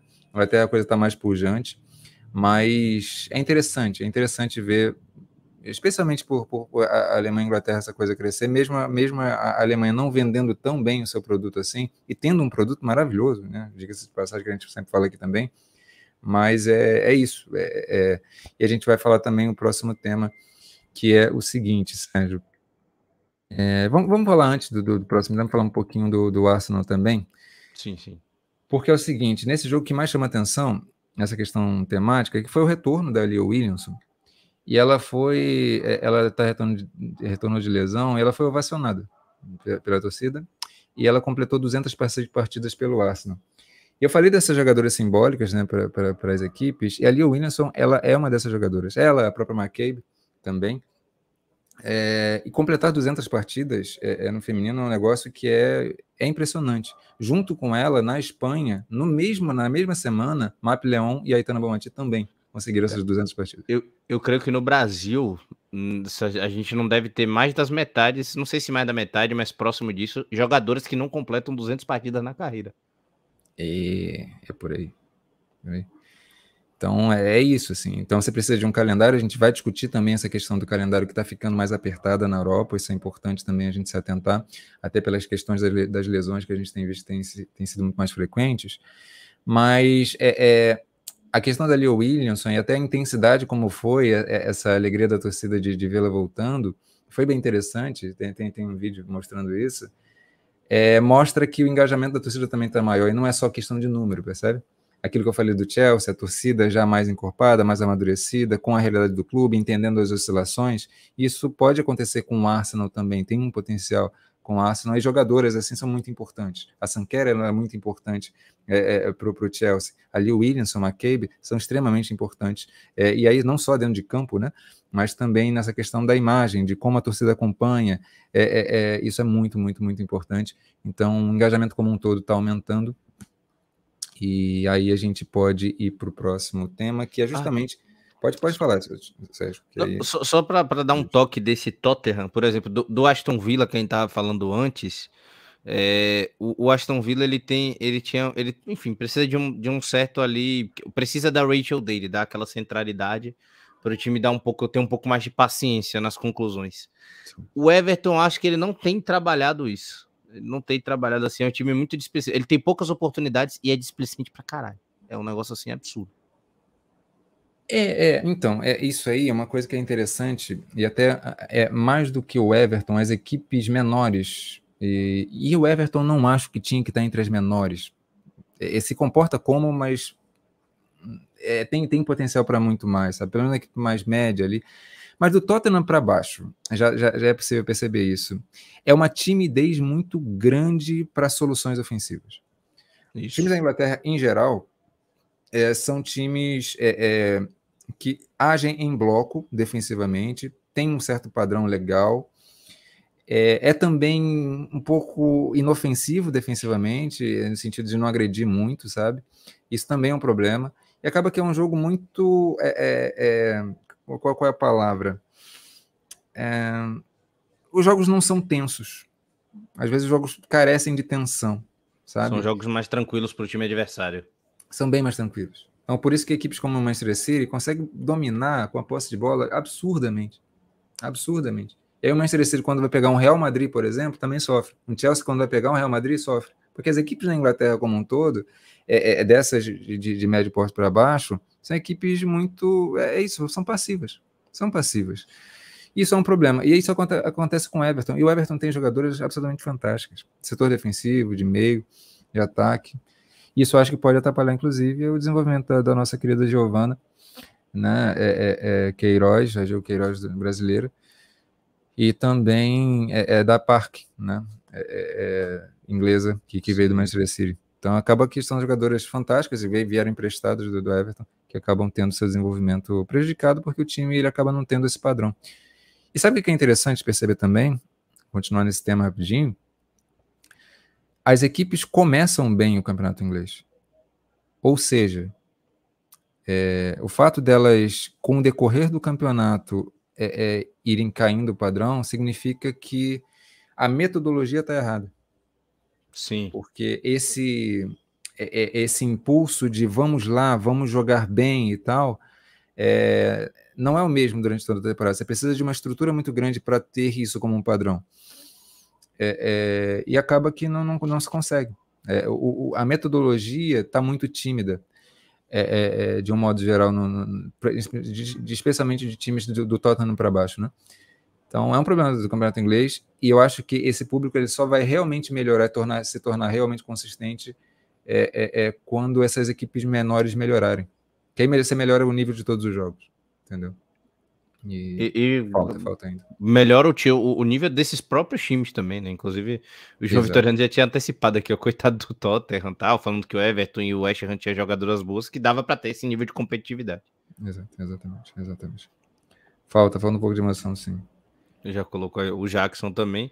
E o João Vitoriano citando a Grazi, que fez mais de 200 partidas pelo Corinthians. A Grazi, com 40 anos. A Grazi, é, exatamente. para você ver o nível. Isso. Pra você ver o nível da parada. Aí você vê aí como o Rodrigo vai, vai passar pro próximo tema agora, mas aí teve a própria Aitana, a própria Map Leon também completando 200 jogos. Isso, isso é bacana, isso é muito bacana. E até continuando aquele fio anterior, é claro que essa questão da competitividade dos times menores, ela, ela influencia bastante, mas outro aspecto que, que fala é isso, né? Os times grandes, especialmente, terem essas jogadoras. E aí dá até para falar do Aston Villa, e aí, gente, eu até peço desculpas que agora que eu tô vendo que essa fonte ela ficou meio clarinha aí tá? Mas enfim, dá, daqui a pouco até dou, dou uma lida para vocês entenderem o que estão escrito ali. Mas é, é, o Aston Villa, por exemplo, ele, ele manda os seus jogos no, na, no estádio principal masculino. E consegue ali até ter uma, um público razoável, próximo de 3 mil pessoas, mas é, é, aí entra uma outra coisa, que aí é até tema do que a, a Emma Reis ela tem falado. Porque no caso do Chelsea, o Chelsea ele tem um, um estádio para também essa, essa capacidade de um pouco mais de 4 mil pessoas, 4.800, mas e, já, já a, é, boa parte dos jogos lotam, né? os jogos principais já lotam. E a Emma, ela percebe já essa capacidade do Chelsea, além de cobrar ingressos mais caros, isso é uma tecla que ela tem batido também, é, você também é, é, é você pode é, é, já pensar em estádios que comportem mais. A própria equipe do Everton, é, muito frequente de, jogos muito interessantes, o estádio não, não comporta mais. Então, eu acho que os times da Inglaterra já precisam pensar em estádios mais médios, porque fazer o que o Aston Villa faz, que é colocar no estádio grandão, por mais torcedor que vá para o padrão que, que é possível, fica sem atmosfera. Então não é bom o, o, o Arsenal, por exemplo, ficar mandando jogo, jogos de, de, é, de, de, jogos correntes do Campeonato Nacional no, no Emirates. Porque fica sem atmosfera, por mais que vá lá 15 mil pessoas. Sabe? É um público muito legal, mas fica sem atmosfera. O estádio é muito grande. Então você precisa ali. É, é, é e, e, e, e, a Inglaterra ela já está num, num, num, num, nível que estádios de 5 mil pessoas já não comportam pode ser mais, entendeu? Então, essa é uma questão que, que a Emma Reis ela tem falado, né? tem, tem alguns, algumas entrevistas que ela tem dado nesse sentido, e é interessante. E também é o seguinte, aí é o que está escrito aqui, ó, para a Emma Reis, os pequenos é, é, estádios da WSL já não comportam público, e ela acrescenta que o preço dos ingressos é excessivamente baixo, e falta ambição nos clubes, né? E também que é, essa não é a realidade de todos os clubes, né? Clubes como o Reading também sofrem para aumentarem o público, é necessário encontrar meios termos. A equipe do Reading, ela, ela já é uma equipe de, de, de mais, está ali no baixo escalão, né? E aí encontra essa dificuldade mesmo da competitividade, tá? Tá realmente baixa e aí, enfim, não, acaba não sendo tão atrativo. É, inclusive de competitividade, né? Você até falou do tal tá 8x0 do, do, do Leicester ali. O Leicester não deu dificuldade nenhuma ao Chelsea. É, é tipo é um combo de time inocente, com não dificuldade e com, com, e com a timidez ofensiva e defensiva. Oh, meu Deus. Exatamente. Só que, gente, a gente está falando de, de, número, de público, é, só que tem uma outra coisa que a Amarrad também tem falado bastante, e não só ela, os técnicos em geral, inclusive as jogadoras. É, porque conforme o futebol feminino vai virando um produto, especialmente na Europa isso está sendo visto, que é um produto que vende e que tem um potencial, é, as jogadoras estão sofrendo muitas lesões né? E aí existem estudos nesse sentido, é, mostrando que isso tem a ver também com a saturação das atletas é, é, é o calendário ele está começando a ficar excessivo, né? especialmente as seleções. E aí esse calendário mais inchado, é, a, a, gente pode até se perguntar daqui a pouquinho, né? Até queria também saber do, do, do Hudson, que está tá aí com a gente, voltou. É, por exemplo, uma Nations League feminina, ela já está confirmada para a temporada seguinte, tá? A Nations League feminina, é, para quem não sabe, a Nations League ela é a iniciativa da UEFA de é, é, fazer com que amistosos né, se transformem em, de fato, uma, uma, liga, uma competição que acontece ali bi, é, bianualmente, dois em dois anos, e é separado por divisões entre as seleções é, é, europeias, para justamente tornar os jogos mais competitivos, né, para você não, não ter ali Inglaterra e Malta, né, Inglaterra e San Marino, é, Inglaterra e Albânia, França e Albânia, são goleadas que eu lembro que a Inglaterra fez 20 a 0 na, na Letônia, e, e é um tipo de coisa que, que fica complicado, sabe? Em termos de competitividade, em termos de produto, também não, não, não vale a pena. E a ideia é usar a Nations League feminina é, é para servir pra, de modelo para classificação para a Copa do Mundo, Olimpíada, etc. Não sei exatamente como vai ser feito isso, a gente vai fazer um programa mais especial para destrinchar como é que vai ser isso. A questão é que isso gera alguns problemas. Esse, o, o, calendário ele pode ficar mais inchado, dependendo de como que isso vai, vai ser feito, e pode saturar ainda mais as atletas, tá? É, e, e, também tem um isolamento da, da, da, do futebol europeu, como está acontecendo no, na, no futebol masculino, né? E esse isolamento, ele no futebol masculino a gente está vendo nessa Copa do Mundo. As equipes europeias renderam muito, muito abaixo porque acaba não tendo esse é, esse intercâmbio com, com, com, as equipes de fora e acaba gerando dificuldades. No feminino, eu acho que até é, é, é tem ali. O contexto é diferente, porque a Europa ela realmente está muito à frente, mas para as outras equipes, como, como por exemplo Brasil, Argentina, é, é, é, os próprios Estados Unidos, não seria interessante é, ficar sem amistoso com equipes europeias, porque acaba atrapalhando o próprio desenvolvimento. Então, para um todo como o futebol é, feminino, seria ruim esse isolamento. Eu acho que isso pode ser flexibilizado, né? Você não precisa é, é, fazer com que todas as, as, datas FIFA sejam ocupadas na Europa é, é, pela Nations League, como acontece na masculina. Você pode ter um intercâmbio ali, é, mas ainda assim tem essa questão do inchaço é, dos, dos, do, do, calendário que favorece muito essas lesões que a gente tem visto, a Beth Media, a própria Alexia Puteias, a Catotô. São mais de 20 grandes jogadores que estão com lesão de LCA, só LCA. Isso é absurdo, né? Isso é absurdo e, e, e, fala muito da questão de como que o futebol feminino ele precisa ser pensado é, mais do que como um produto, comercialmente falando, mas também precisa ser entendido como é, é, é prioritariamente a prioridade tem que ser a saúde das atletas. Eu acho que esse, esse alerta é tão grande que é tipo Alexias Putelhas e Mid, tá as duas que brigaram para melhor do mundo estão lesionadas. Isso é grave. Catotô também. Catotô também, exatamente. Então, tipo, mas, mas é isso, as duas que. O top 2 está lesionado Sim. por conta da por conta da, do, do calendário inchado, né? Lembrando que é, os homens, o, o, futebol masculino hoje são 70 jogos na temporada, se eu não estou enganado. Chegam é. a ser 70, dependendo de calendários mais inchados, né? Varia e tal. As meninas elas estão começando a subir esse calendário para 50, 60 jogos sem ainda a mesma, o, o, mesmo, o mesmo tipo físico que os caras já trabalham, é, a mesma assistência, o mesmo preparo. Então, tão, tá só vendendo produto sem se preocupar na estrutura de como vender aquele produto. Exatamente. Queria saber também um pouquinho do Hudson. E aí, Hudson? Como é que você vê a situação eu, eu, eu, acho assim, a, a pergunta que você coloca aí é perfeita. É, é uma boa para o futebol? Acho que depende de como você planeja determinadas coisas. Né? Como o Sérgio já trouxe aí o dado aí da quantidade de jogos. Você faz 50, 60 jogos sem você ter a mesma preparação que hoje o futebol masculino tem. Claro, fisicamente falando. Será que essas jogadoras fisicamente vão aguentar, no final das contas, você ter 50, 60, 70 jogos por ano Eis a questão. Porque você precisa, antes de qualquer coisa, tem estrutura?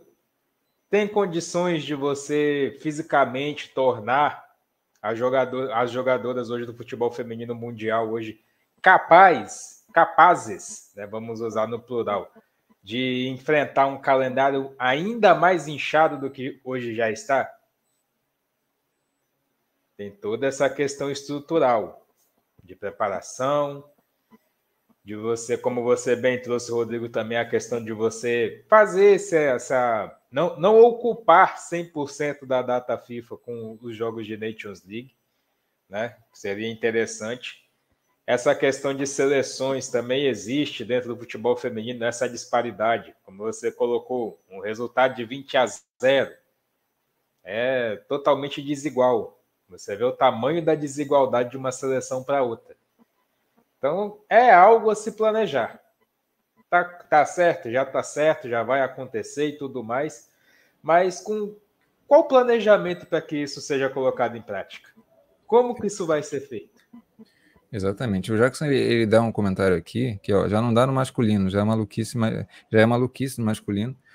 E imagina elas, né? Desumano, não só no físico, mas no mental também. E a gente percebe isso também no masculino. Eu, particularmente, percebo isso, sabe, o Hudson e Sérgio é, cada vez mais os jogos do masculino estão padronizados. Quando, a gente vê é, é, é padronizado no mau sentido, assim, é, é, as equipes elas jogam para administrar fisicamente. Então elas jogam, por exemplo, Nations League masculina, tem jogos que simplesmente não existem. As equipes jogam 10 minutos em intensidade e o resto é administrando fisicamente. Porque tá, tá todo mundo. A própria Copa do Mundo também, uma saturação física enorme. Se a gente olha a seleção francesa masculina, a quantidade de lesões que teve antes da Copa. É, é incrível. É, é, e justamente por causa de, de, de, calendário. O Jackson está tá correto. Assim. Eu acho que dá para explorar né, é, é, é, essa, essas interseções do masculino com o feminino. É, sempre interessante. Eu, eu particularmente gosto de, de, explorar essas interseções. Eu acho que em outros programas a gente vai fazer isso mais. Mas é isso, acho que essa questão de como ver o produto, você acaba diminuindo a qualidade do jogo.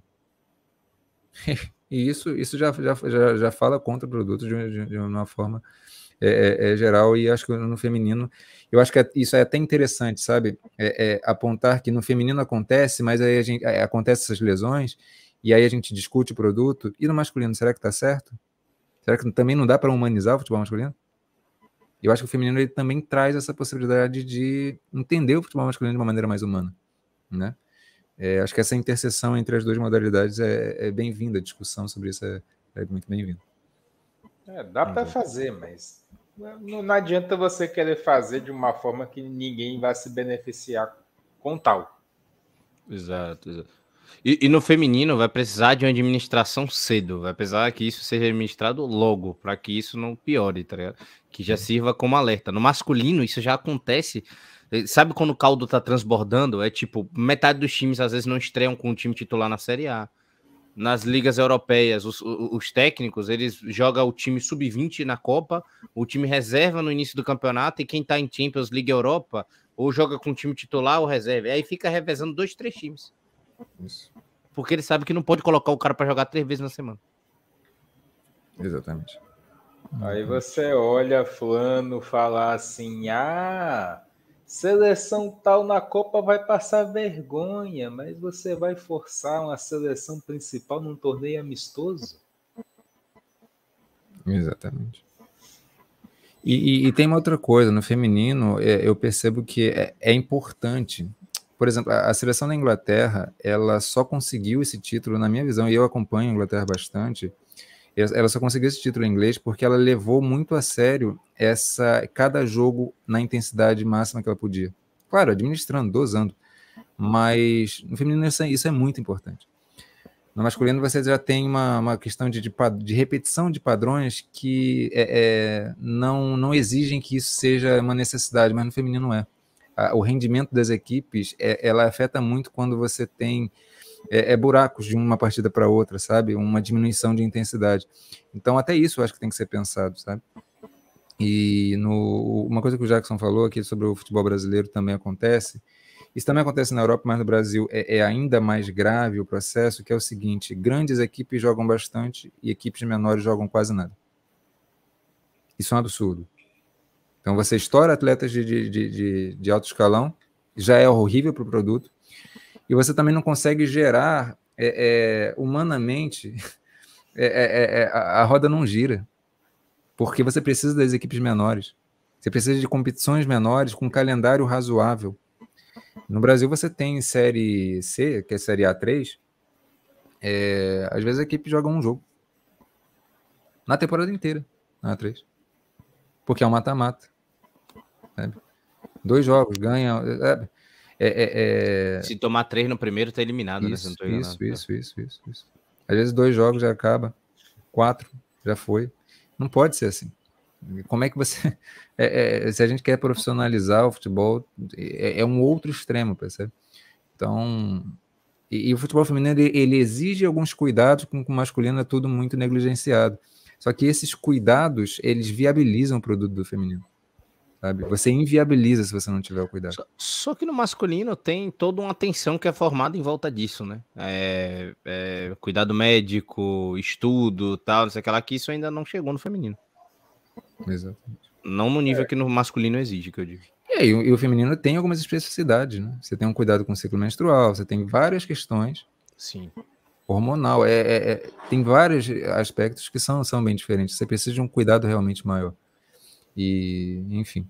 É por isso que, eu, que eu acho, assim, não, não é só é, ah, pegar a estrutura do masculino e jogar. Não, você precisa estudar de fato. Essa quantidade de lesões de LCA, isso, isso precisa ser mais estudado, sabe? Ah, e além de você não poder fazer um, um, contexto como esse hoje, como você trouxe, Série A3, dois jogos. Exato. Você, esse programa tá parecendo, isso lembra muito, Sérgio Moura. Você vai lembrar o antigo formato da Copa do Brasil. Sim. O antigo formato da Copa do Brasil, que se a equipe menor tomasse dois gols no, no, no jogo de ida, não tinha jogo de volta. E ia embora, ia embora. E era um jogo assim, tipo, Flamengo e Coquim Bonito. Tipo isso. Aí você olha a Série A3, as equipes vão, vão tentando aí, vão se esforçando para classificar para chegar na temporada seguinte disputar um A3. Se tomar um 2 ou 3 a 0, tchau. Não joga mais na temporada. Isso, isso. E eu acho que toda equipe deveria jogar no mínimo 20 jogos. Toda equipe. Exatamente, exatamente, exatamente.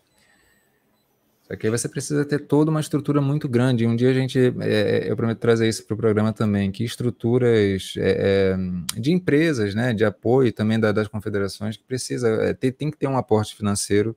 Para um bom exemplo disso é, é a Liga Italiana, né, a Federação Italiana ela dá esse aporte e consegue fazer com que as é isso, tem diminuição do time das ligas, você tem ali, mas você assegura direito trabalhista, você assegura direito de saúde das atletas, é tudo muito mais profissionalizado. Assim, isso, isso tem um custo grande. Isso é para você aumentar, é, é, de fato, melhorar o produto e esse produto se tornar vendável, né? E, e com isso se tornar sustentável. Mas você não consegue to tornar algo sustentável apenas a, a, a joguem. Não, você precisa ter uma infraestrutura grande. E no Brasil a gente está muito distante disso, né? E se depender da CBF, como a gente fala, é, é, é, não vai dar. A gente precisa estimular esse, esses debates e eu acho que passa muito por um, uma desvinculação do, do, futebol feminino em relação à CBF. Acho que a CBF ela, ela cuida, isso vai para o masculino também, mas ela cuida bem de seleções. Mas clubes não dá, não dá para ficar à mercê da CBF. Aí eu falo, mais uma rápida passada pelo chat, até antes da gente pular o assunto o Jackson. Na Série A falta estrutura e tem time mais na A1 para esse momento e de menos A2. E A3 minimamente instável. Brasileirão A3 deveria ser igual o Women Champions League. Opinião do, do João Vitoriano aí, trazendo palpite. Vocês concordam com ele com relação a isso? A Women's Champions League ela tem um formato problemático também, tá? Ela tem um formato problemático. Ela também, ela é cheia de playoff anteriormente. Agora, é, é, é, talvez ele esteja se referindo a, a partir da a fase, fase, de grupo. Na fase de grupo. É, pode ser. É, aquele ida e volta, né? Enfim. É, ainda assim, você, você coloca é, é, alguns times para disputarem ali seis, seis jogos. Eu acho que daria para fazer grupos um pouco maiores. Né? Para mim, dava ponto corridos aí, direto. Tranquilaço. É, é porque você tem uma questão de locomoção também. É, é isso, a CBF arcar com isso, ela é, é, é, existe uma vontade enorme, mas assim, em termos de estrutura que seria necessário, é isso. É, até porque a gente, teve, a gente teve time foi na 2 ou na 3, que a mina foram pedir dinheiro no sinal. Agora eu me esqueci. É, provavelmente na 3, mas assim, é isso. É, é, é, o nível aqui é, é bizarro, gente. A gente vai olhar as coisas e se assusta. Né? Complicado. É tamanha falta de apoio, é uma coisa impressionante. Agora vamos falar de um tema que o Sérgio Maurício gosta, viu? Alô, Sérgio Maurício, você que curte. Falou, tava falando aí mais cedo aí que vai, vai falar de, de forma muito interessante sobre esse assunto. Alex Sepulteira, Sérgio Maurício. Teremos um documentário sobre ela. O que, que é isso, meu jovem? Fale para nós sobre isso. Já, já lançado, inclusive. É, é, uma, é uma minissérie, né? De, de três episódios. Eu acho que tem possibilidade, inclusive, de continuação. Deve ser o projeto, inclusive. Mas, bicho, que. que é, assim, é absurdo. Que série absurda. A série documental absurda. Acho que poucas vezes. No começo eu estranhei o ritmo mais lento da, do documentário. Mas o ritmo mais lento, na verdade, é um ritmo sincero é muito sincero sobre tudo que acontece dentro e tal. E aí, depois, quando você se envolve entende o que tá acontecendo ali, é maravilhoso você realmente entrar no mundo de Alexia Putellas, tá ligado? Não é tipo Ronaldo e Adriano selecionando as coisas mais felizes da vida dele que ele quer falar sobre os momentos e as coisas tristes. Ele resume uma frase com a música assim, oh, não. É, é tipo, é, é, o dia a dia dela realmente. É, é literalmente isso. É literalmente isso. Rodrigo Prado, eu estou sinceramente bem curioso. Eu ainda vou dar uma. Assim que possível, eu, pode ter certeza que eu vou acompanhar. Mas convenhamos, é mais do que merecido, né? Mas eu, eu realmente fiquei impressionado. É, esse documentário está na Amazon Prime, tá? É, esse título, Labor Omnia Vincit, significa o trabalho conquista tudo. E ela tem isso tatuado. É, eu fiquei impressionado é, com é isso que o, que o Sérgio falou. É, é, tem o filme ele é muito bem, o documentário ele é muito bem produzido. A atmosfera, toda a comunicação, toda a linguagem, é, a forma como a câmera ela adentra a vida, o dia a dia, ela acordando, é tem uma sinceridade muito grande existe é, é, uma particularidade na Alexa que é, é isso, ela é uma workaholic mesmo, mesmo, mesmo. Ela identificou, eu acho que é isso até um pouco mais recente, essa obsessão dela com o rendimento. É, acho que vem de, de 19 para cá. Tá? É, antes ela era, sempre foi uma jogadora muito focada, muito interessante, muito inteligente, mas, por exemplo, o físico não acompanhava muito. Então ela pensava muito bem, ela sempre foi uma jogadora extremamente inteligente, mas às vezes o físico não acompanhava. Depois que é, é, o, o, Barcelona perdeu em 2019 para o Lyon, é, a final, de maneira muito acachapante, isso chocou o time do Barcelona como um todo, e ela especialmente. E dali para frente, ela evoluiu demais. Demais, demais, demais, demais. É, e aí, esse documentário, ele, ele conta várias coisas, né? É, é, já começa ali com a, com a questão do, do público é, desse ano, né? A, a, ali entre março e, e, maio, em três meses, você teve o, o Camp Nou é, é, sendo lotado, são, se, eu não me engano, ainda, ainda, é, ainda persiste isso, são os dois maiores públicos do futebol europeu. É, o Camp Nou lotado para um, um Barcelona e Real Madrid, 91 mil pessoas, mais do que isso, e depois foi superado, quase 92 mil pessoas também, contra o Wolfsburg na, na semifinal, da, da, antes da, da Champions League. E aí o documentário vai passando pela vida dela, é, como que isso tudo, como que ela se tornou uma imagem muito vista, uma, uma, uma personalidade, e não é característica dela, não é da personalidade dela lidar com essa é, visibilidade toda, ela se estressa com isso, ela quer jogar bola, ela é uma workaholic, ela quer é, é se concentrar apenas no futebol. Mas é, é isso.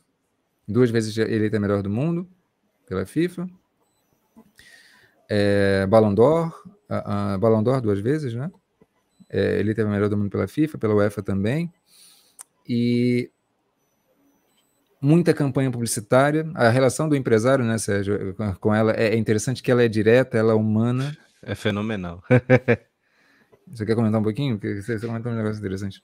Cara, é, não, com, com, o empresário eu acho, eu acho engraçado, né? Porque ele precisa de dar. Eu acho que ele é o cara que consegue humanizar ela, porque é onde ela precisa ser né, o 100% honesta com ele ali, né? Então ele tem Sim. aquela. todo aquele cuidado do ter, tipo, ela odeia a publicidade, porque, tipo, a publicidade consome o tempo de trabalho dela. Literalmente, tá ligado? Então, tipo, pra ela é tipo, pô, podia estar tá descansando para trabalhar. Não é tipo, pô, podia estar tá dormindo porque eu tô cansado. Não, podia estar tá descansando para trabalhar. Aí, tipo, ela pensa assim: não, se eu acordar às seis da manhã para estar tá em Madrid para fazer essa campanha publicitária, 10 horas da manhã eu tô mal. Não aguento treinar. Não vai, não vai acontecer isso e eu prefiro fazer isso. E aí, e aí ele leva sanduichinho, e aí ele conversa com ela, e aí ele maneja, e aí ele vai, vai, vai todo naquele doce, assim, naquela calma para tentar meio que levar a Alexia também para mostrar para ela o quanto é importante também que ela seja divulgada, né, para o mundo do futebol feminino. Então eu acho que ele, ele administra muito bem essa parte e é uma relação interessantíssima nesse sentido. Acho engraçado como é que como ele fala baixo, tranquilo com ela. Qualquer outro telefonema ele recebe assim o, o telefonema da lesão dela, ele, meu Deus do céu, não sei o que lá sozinho assim, ele fala com a Alex, Alex, você quer um sanduíche aqui? Conversar com você. Tranquilo assim, coisa pouca assim, é porque a gente tem um negócio amanhã, uma reunião. Eu sei que você não gosta mas me diga seu horário, né? Ele já, é tudo assim, é tudo na, na, na parada dela para que realmente aconteça, sabe? Mas e olha que a relação que eu mais gosto não é nem essa, apesar dessa ser interessante, mas para mim é do fisioterapeuta. Eu até falei com o Rodrigo, precisava ter uma série dela, de, de, assim, deixa o documentário lá, pode fazer mais, vai, cria uma série dela, um, um spin-off, eu lembrei da, da palavra cria um spin-off dela com fisioterapeuta, eu preciso disso. São as melhores conversas, que aí todo mundo, a mãe, né, obviamente, né, afaga ela, o empresário tenta dom, dominar isso, né, para que ele consiga também a, as coisas que ele quer, que é levar ela para o mundo publicitário. O fisioterapeuta ela pergunta as coisas para ela se você é maluca. É, você não descansa, pô, você é doida. Ah, não, não, não, não. Continua doida para mim. Não vai, suas frases não vai me engabelar como engabela sua mãe, seus empresários. Não converse comigo. Eu, eu queria um diálogo dela com, com, com esse fisioterapeuta, que é amigo dela também, tá ligado? Sim. E o que é engraçado, isso é, é, fenomenal. Como ele, ele consegue ter essa proximidade, esse diálogo, e ele não mente nada, e como ela se sente, ela se sente ter mais abertura com ele, justamente por causa disso.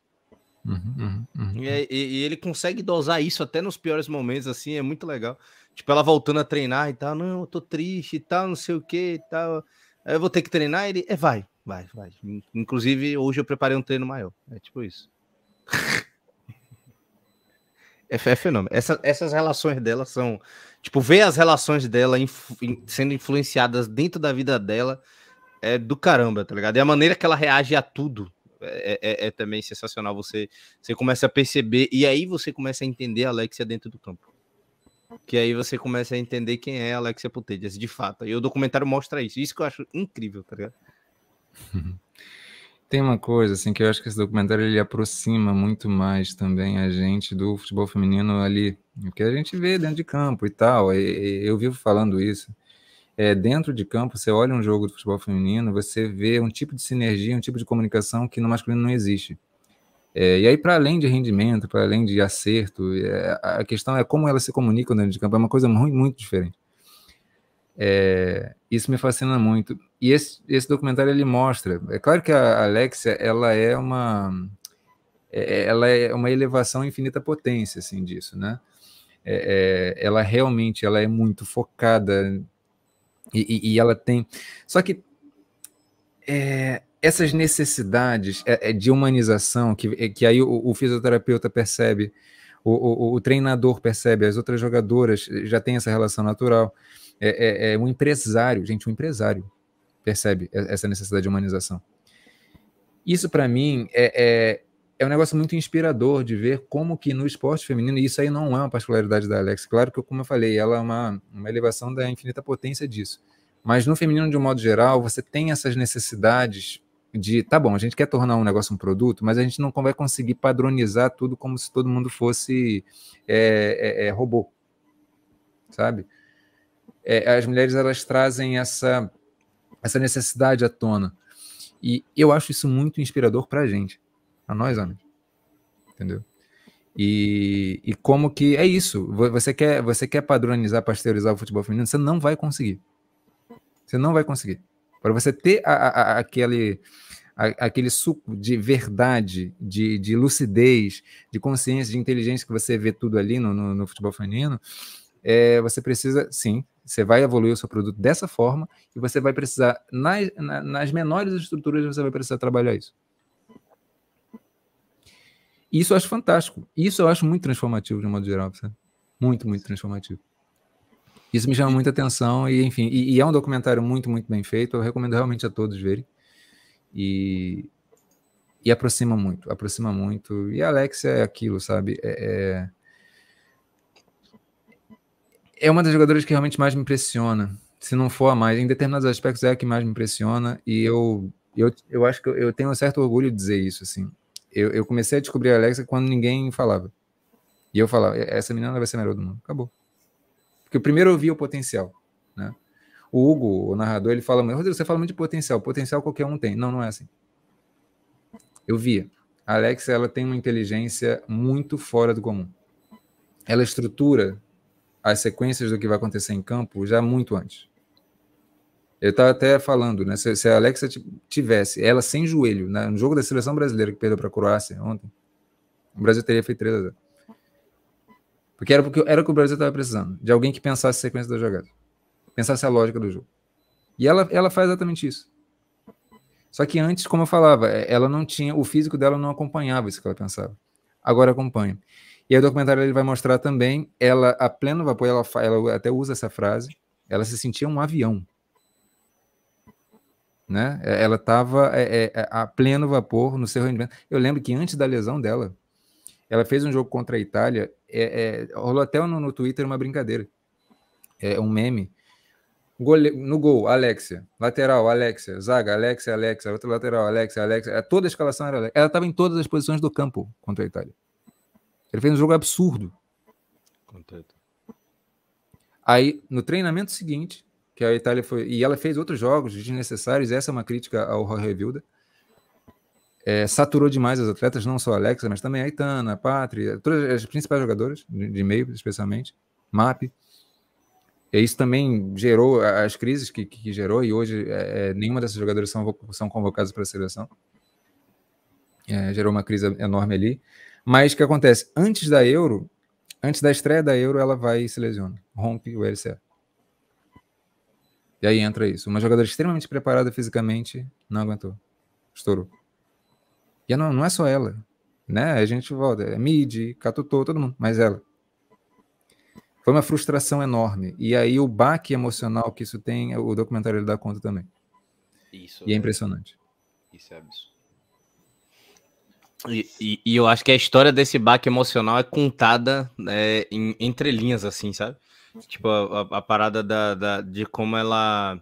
De como ela é vista pelas pessoas, né? O Rodrigo falou dessa, dessa necessidade de humanização mas esse trabalho dela tão obsessivo, tá ligado? Meio que endeusa ela, até para as próprias meninas. Né, gera uma confiança absurda dentro de campo, da, da, do tipo assim, que nem a MAP fala. Quando tem a lesão, ela fala, acabou.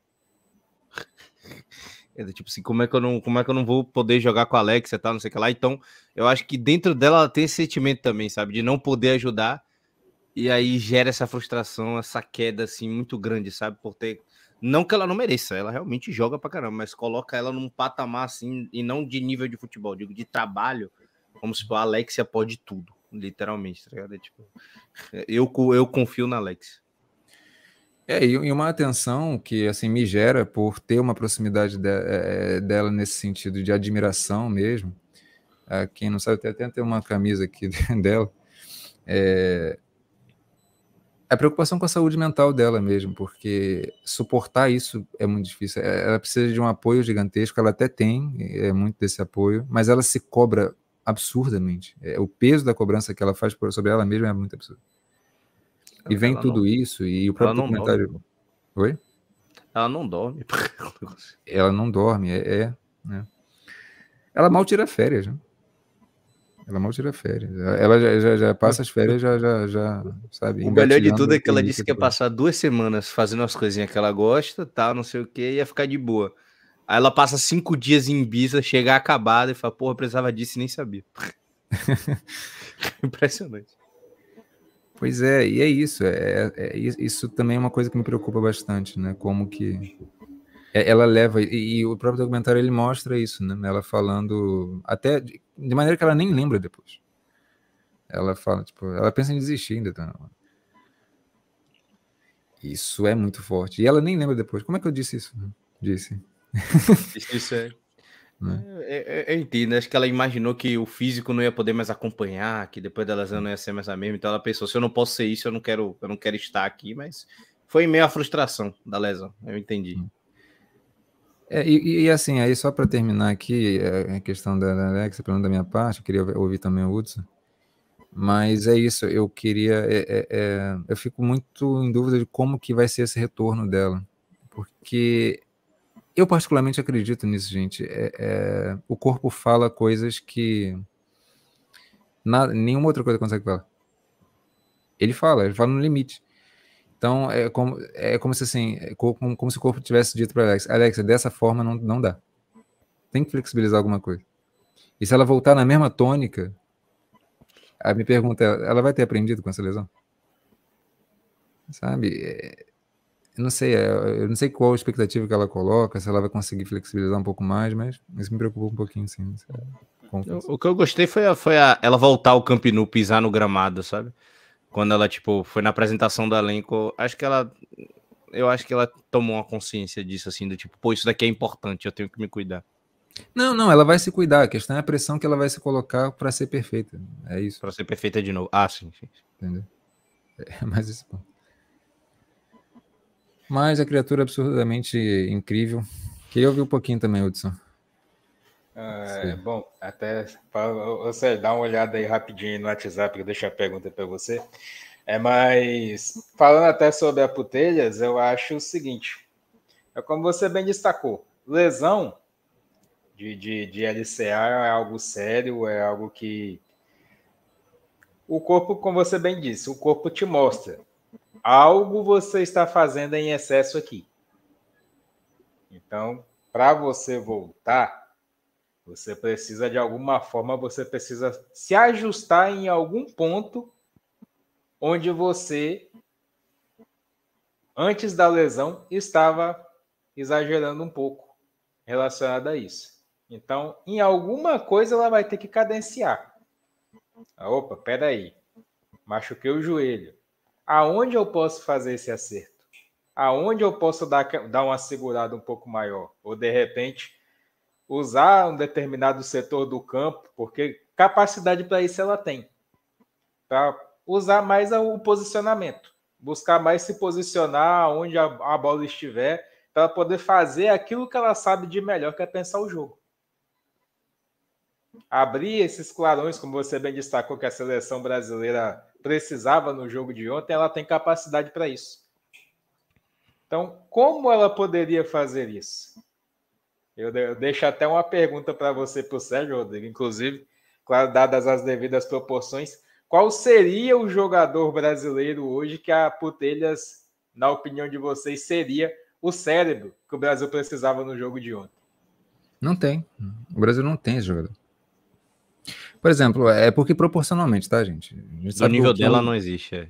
O nível, proporcionalmente, se colocasse as características dela no masculino, não tem.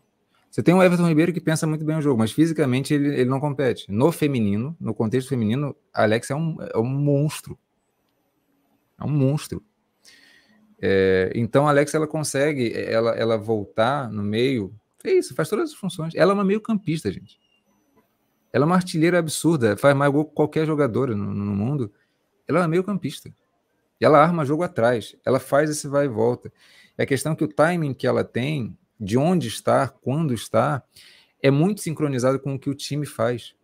E ela entende o que o time está fazendo, o que o time precisa na fase do jogo especificamente, de maneira perfeita. E o time entende o que ela está fazendo também. Entendeu? É, é, é, é, um tipo de sincronismo muito diferente. Na seleção não tem muito isso. A gente vê, né, falando rapidamente, mas a gente vê um Neymar improvisador. Neymar improvisa. A Alexia, ela, ela vê espaço. Ela também improvisa, mas é, o jogo não é sustentado só nisso. Sabe? É, a seleção brasileira masculina tem, tem, é uma outra forma de trabalho. É bem interessante e tal, mas é uma outra coisa. Como a Alexia não tem, não. o Messi ele tem mais essa coisa, né? De, uhum. Tem essa capacidade de, de fazer entre linha, de, de, de, de nos, nos, terços, é, é, transitar entre os terços e tal, ele tem mais isso. Aí o time trabalha em torno disso, né? Mas são outras características, obviamente, também. E ele só se aproximou de fato ali da, dessa consciência da Alexia para o final da carreira, mas também amadurecendo. E ela também. E isso é interessante. A Alex ela tinha esse, esses potenciais, mas ainda era instável. No final da carreira que ela se tornou uma, uma essa monstra toda. E 28 aninhos ainda. É, no final da carreira, assim, de, desculpa, né? É, é, é mais recentemente. Nesses momentos finais que a gente acompanhou da carreira dela. É, porque, é porque às vezes, tipo, a Alexa, tipo, a Pátria, por exemplo, tem 23 anos, 24 anos. É mais nova. A Aitana também. A Alexa já é mais experientinha, se você for comparar. Sim, sim. É, são jogadoras que parecem que jogam futebol há anos, viu? apesar da, da pouca idade, tem a uma noção tática, é. uma coisa impressionante. É absurdo, é absurdo. Cara, a Pátria Aitana eu, eu, eu associo muito com Chave Iniesta, cara, porque é isso. Cresceram lá na Lamazia, é, é de lá, e são talentos únicos, são, são talentos irrepetíveis, assim. Depois, é, é, a gente vê a seleção masculina espanhola, depois que teve aquele bom entre 2008 e 2012, não, não, nunca mais foi a mesma coisa.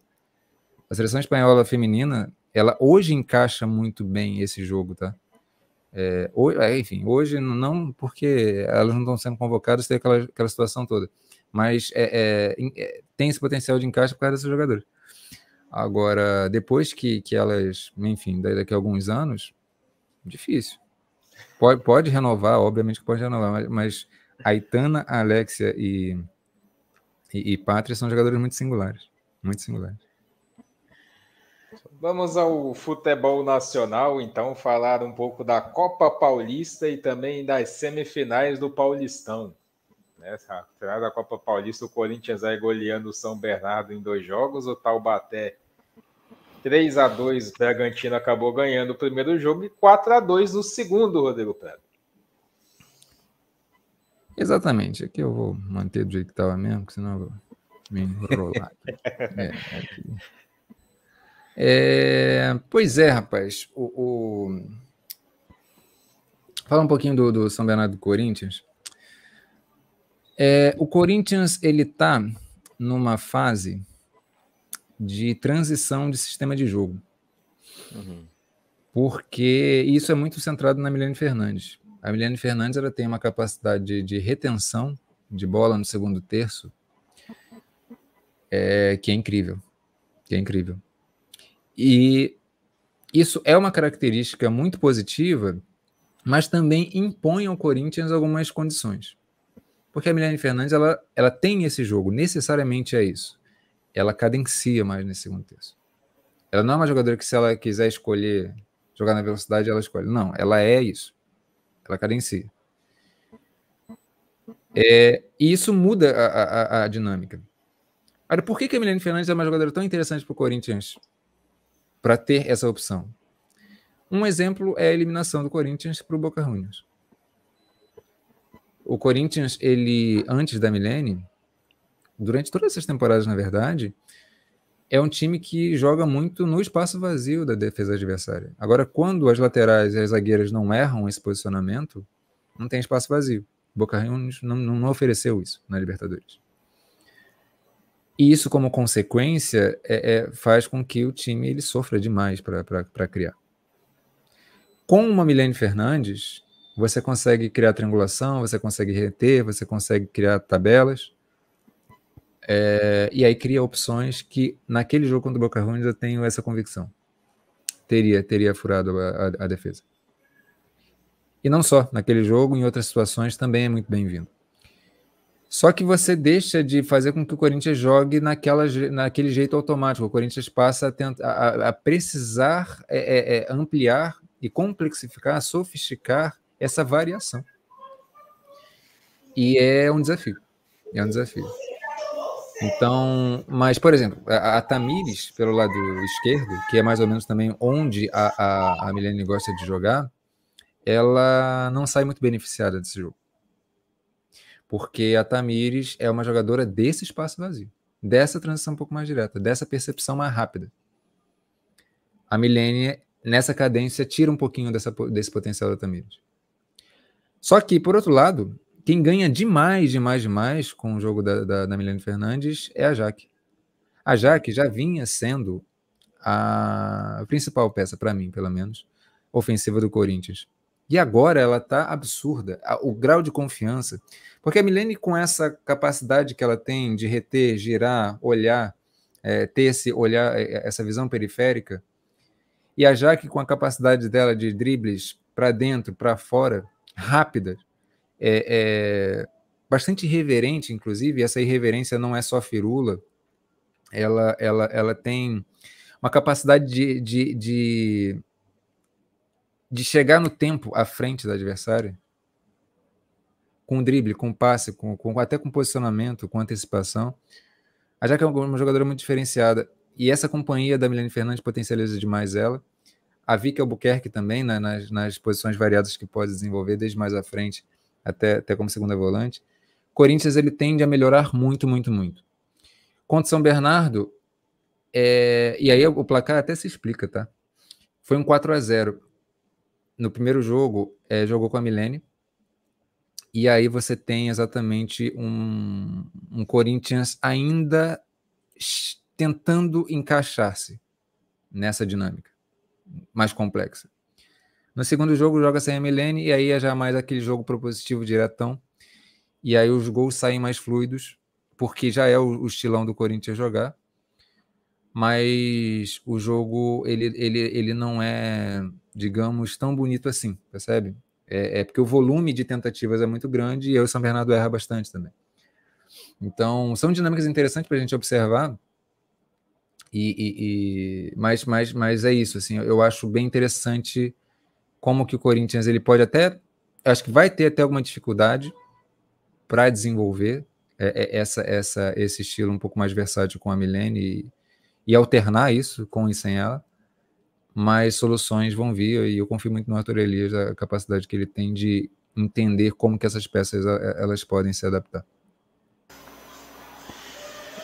Sérgio Maurício, duas semifinais né, de Copa Paulista que nós acompanhamos assim para poder falar um pouco até durante o podcast. Taubaté e Bragantino, Corinthians e São Bernardo, final aí já, primeiro jogo inclusive já até aconteceu, né? Mas vamos aí falar um pouco dessas duas semifinais que acabaram acontecendo aí. Exatamente, né? Sobre a, sobre a questão da, das semis, né? O, passa um pouco pelo que o Rodrigo falou, né? Duas goleadas aí do, do Corinthians para cima de um São Bernardo. Interessante, tá? Só que realmente é uma distância muito grande, né? A disparidade ainda é, é, é enorme, mas é, é, me, me deixou feliz a qualidade do time. Não é toa que conseguiu essa classificação, né? Para a Copa Paulista tirando São José, né, que, acabou ficando de fora dessa, dessas competições. Então, esse time mostrou essas virtudes, essas qualidades contra a equipe do Corinthians, mas é pouco ainda do, em, em, relação ao Corinthians. E aí passa um pouco pelo que o Rodrigo falou, né? Vai sofrer essa adaptação, né? O time ainda deve contratar mais gente na janela de transferência agora, então o Arthur Elias ainda vai adaptar um contexto geral, mas pelo menos ele já começa a ter uma noção de como ele pode trabalhar a parte ofensiva. E aí, aos poucos, ele vai trabalhar a Milene, aos poucos, ele vai trabalhar a Luana. A Jennifer, né, que já é outra Jennifer completamente diferente, dois anos depois daquela que chegou no Corinthians. Ela claramente, é, é, é, é enfim, amadureceu muito na mão do Arthur Elias, né? Muita, muita qualidade, como o Rodrigo falou. Já é um time que se sente confortável em jogar naquela exploração de espaço, naquele jeitão do Corinthians em velocidade. Vai ter agora uma variedade do jogo ainda maior e o que pode tornar o Corinthians ainda mais forte e mais invencível. É um negócio assim realmente é, assustador o que pode estar tá começando a acontecer aqui já, no final dessa temporada. Então é, é para a gente se assustar e se preparar muito para o que vem na, na temporada que vem. No Red Bull Bragantino e Taubaté, né, que, que acabou acontecendo, eu fiquei muito feliz com o jogo do Taubaté contra essa equipe do Red Bull Bragantino. O Bragantino, de fato, ele tem um domínio maior do jogo, mas ele enfrentou algumas dificuldades contra essa equipe do, do Tabaté, principalmente defensivas. Só que aí a qualidade de algumas peças ali, apesar do Tabaté ser competitivo, fala mais alto. Quando o Bragantino acelerava o jogo, dificultava para a equipe do Tabaté e aí às vezes errava, né? Porque começava a acelerar muito e aí precipitava, tá? apesar de ter as peças com muita qualidade, né? E aí forçando o jogo um, duas, três vezes ali O Bragantino até não errou tanto quanto eu imaginei, mas conseguiu de fato achar os gols com um destaque absurdo para essas semifinais aí com a Ariel, né? E já tem um time de qualidade, tem a Milena, tem a Raquel, enfim, um time que joga é, é, é, absurdamente. Né? E a equipe do Taubaté, se eu não me engano, dos quatro gols, três foram de bola parada, só um que foi um de, de, de, de que também foi de bola parada, claro, né? Mas foi de escanteio que a bola acaba desviando, tal, não bate e rebate, e aí o Taubaté consegue fazer o gol. Então já explica um pouco aí de como aconteceu a dinâmica é, é, é, dessas duas semifinais, mas o Taubaté de alguma maneira se tornou muito competitivo, principalmente defensivamente. Pois é, já tivemos o primeiro jogo da final, 3 a 1 para o Corinthians, Ariel, Jaqueline, Campiolo e Jennifer Rodrigo. Jogo da volta, Neoquímica Arena, amanhã às 21h30. É, o Corinthians aí já, já, já fugiu um pouquinho daquilo que eu tinha falado, porque aí com o São Bernardo foi mais aqueles testes que eu falei, e aí com, com o Bragantino, como é, é já é um jogo mais competitivo, o jogo ele foi mais para aquela, aquela zona de conforto do Corinthians, mas o jogo foi mais difícil, né, obviamente.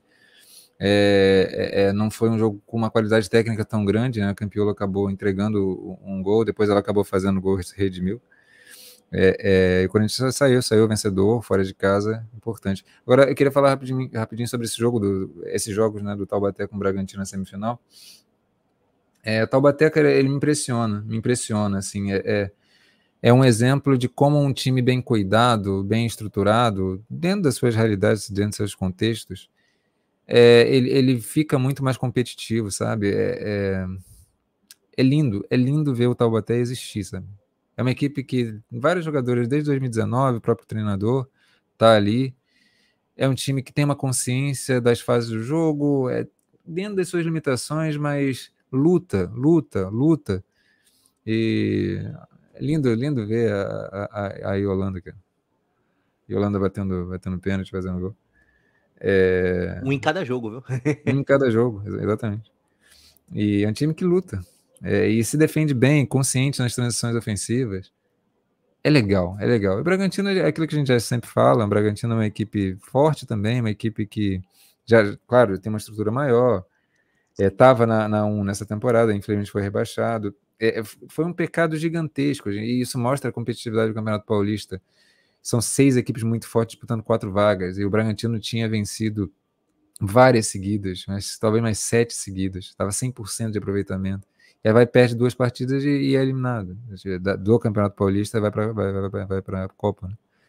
Mas é um pecado gigantesco que acabou beneficiando, é, é, premiando a, a Ferrinha, a gente vai falar da Ferrinha também. É, mas é isso. É, é, é, bonito. É bonito ver esse, esse Campeonato Paulista. É, é, bonito ver essa, essas equipes, mesmo a, a, as menores. São Bernardo disputou bem. Disputou bem. Dentro das suas possibilidades. É, é, é, interessante ver o que cada equipe consegue fazer dentro, dentro dos seus contextos, sabe? É, é, bonito, é bonito, sim.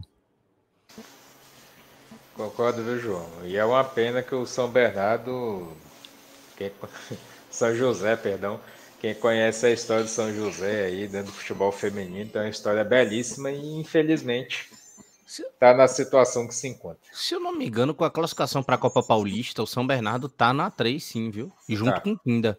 Tá. Inclusive, tá que foi o nono colocado. Porque os Exato. outros todos na frente já tem, já tem, já tem, já tem divisão. A um ou a dois. Então, as, as, as, duas da três foram para os dois.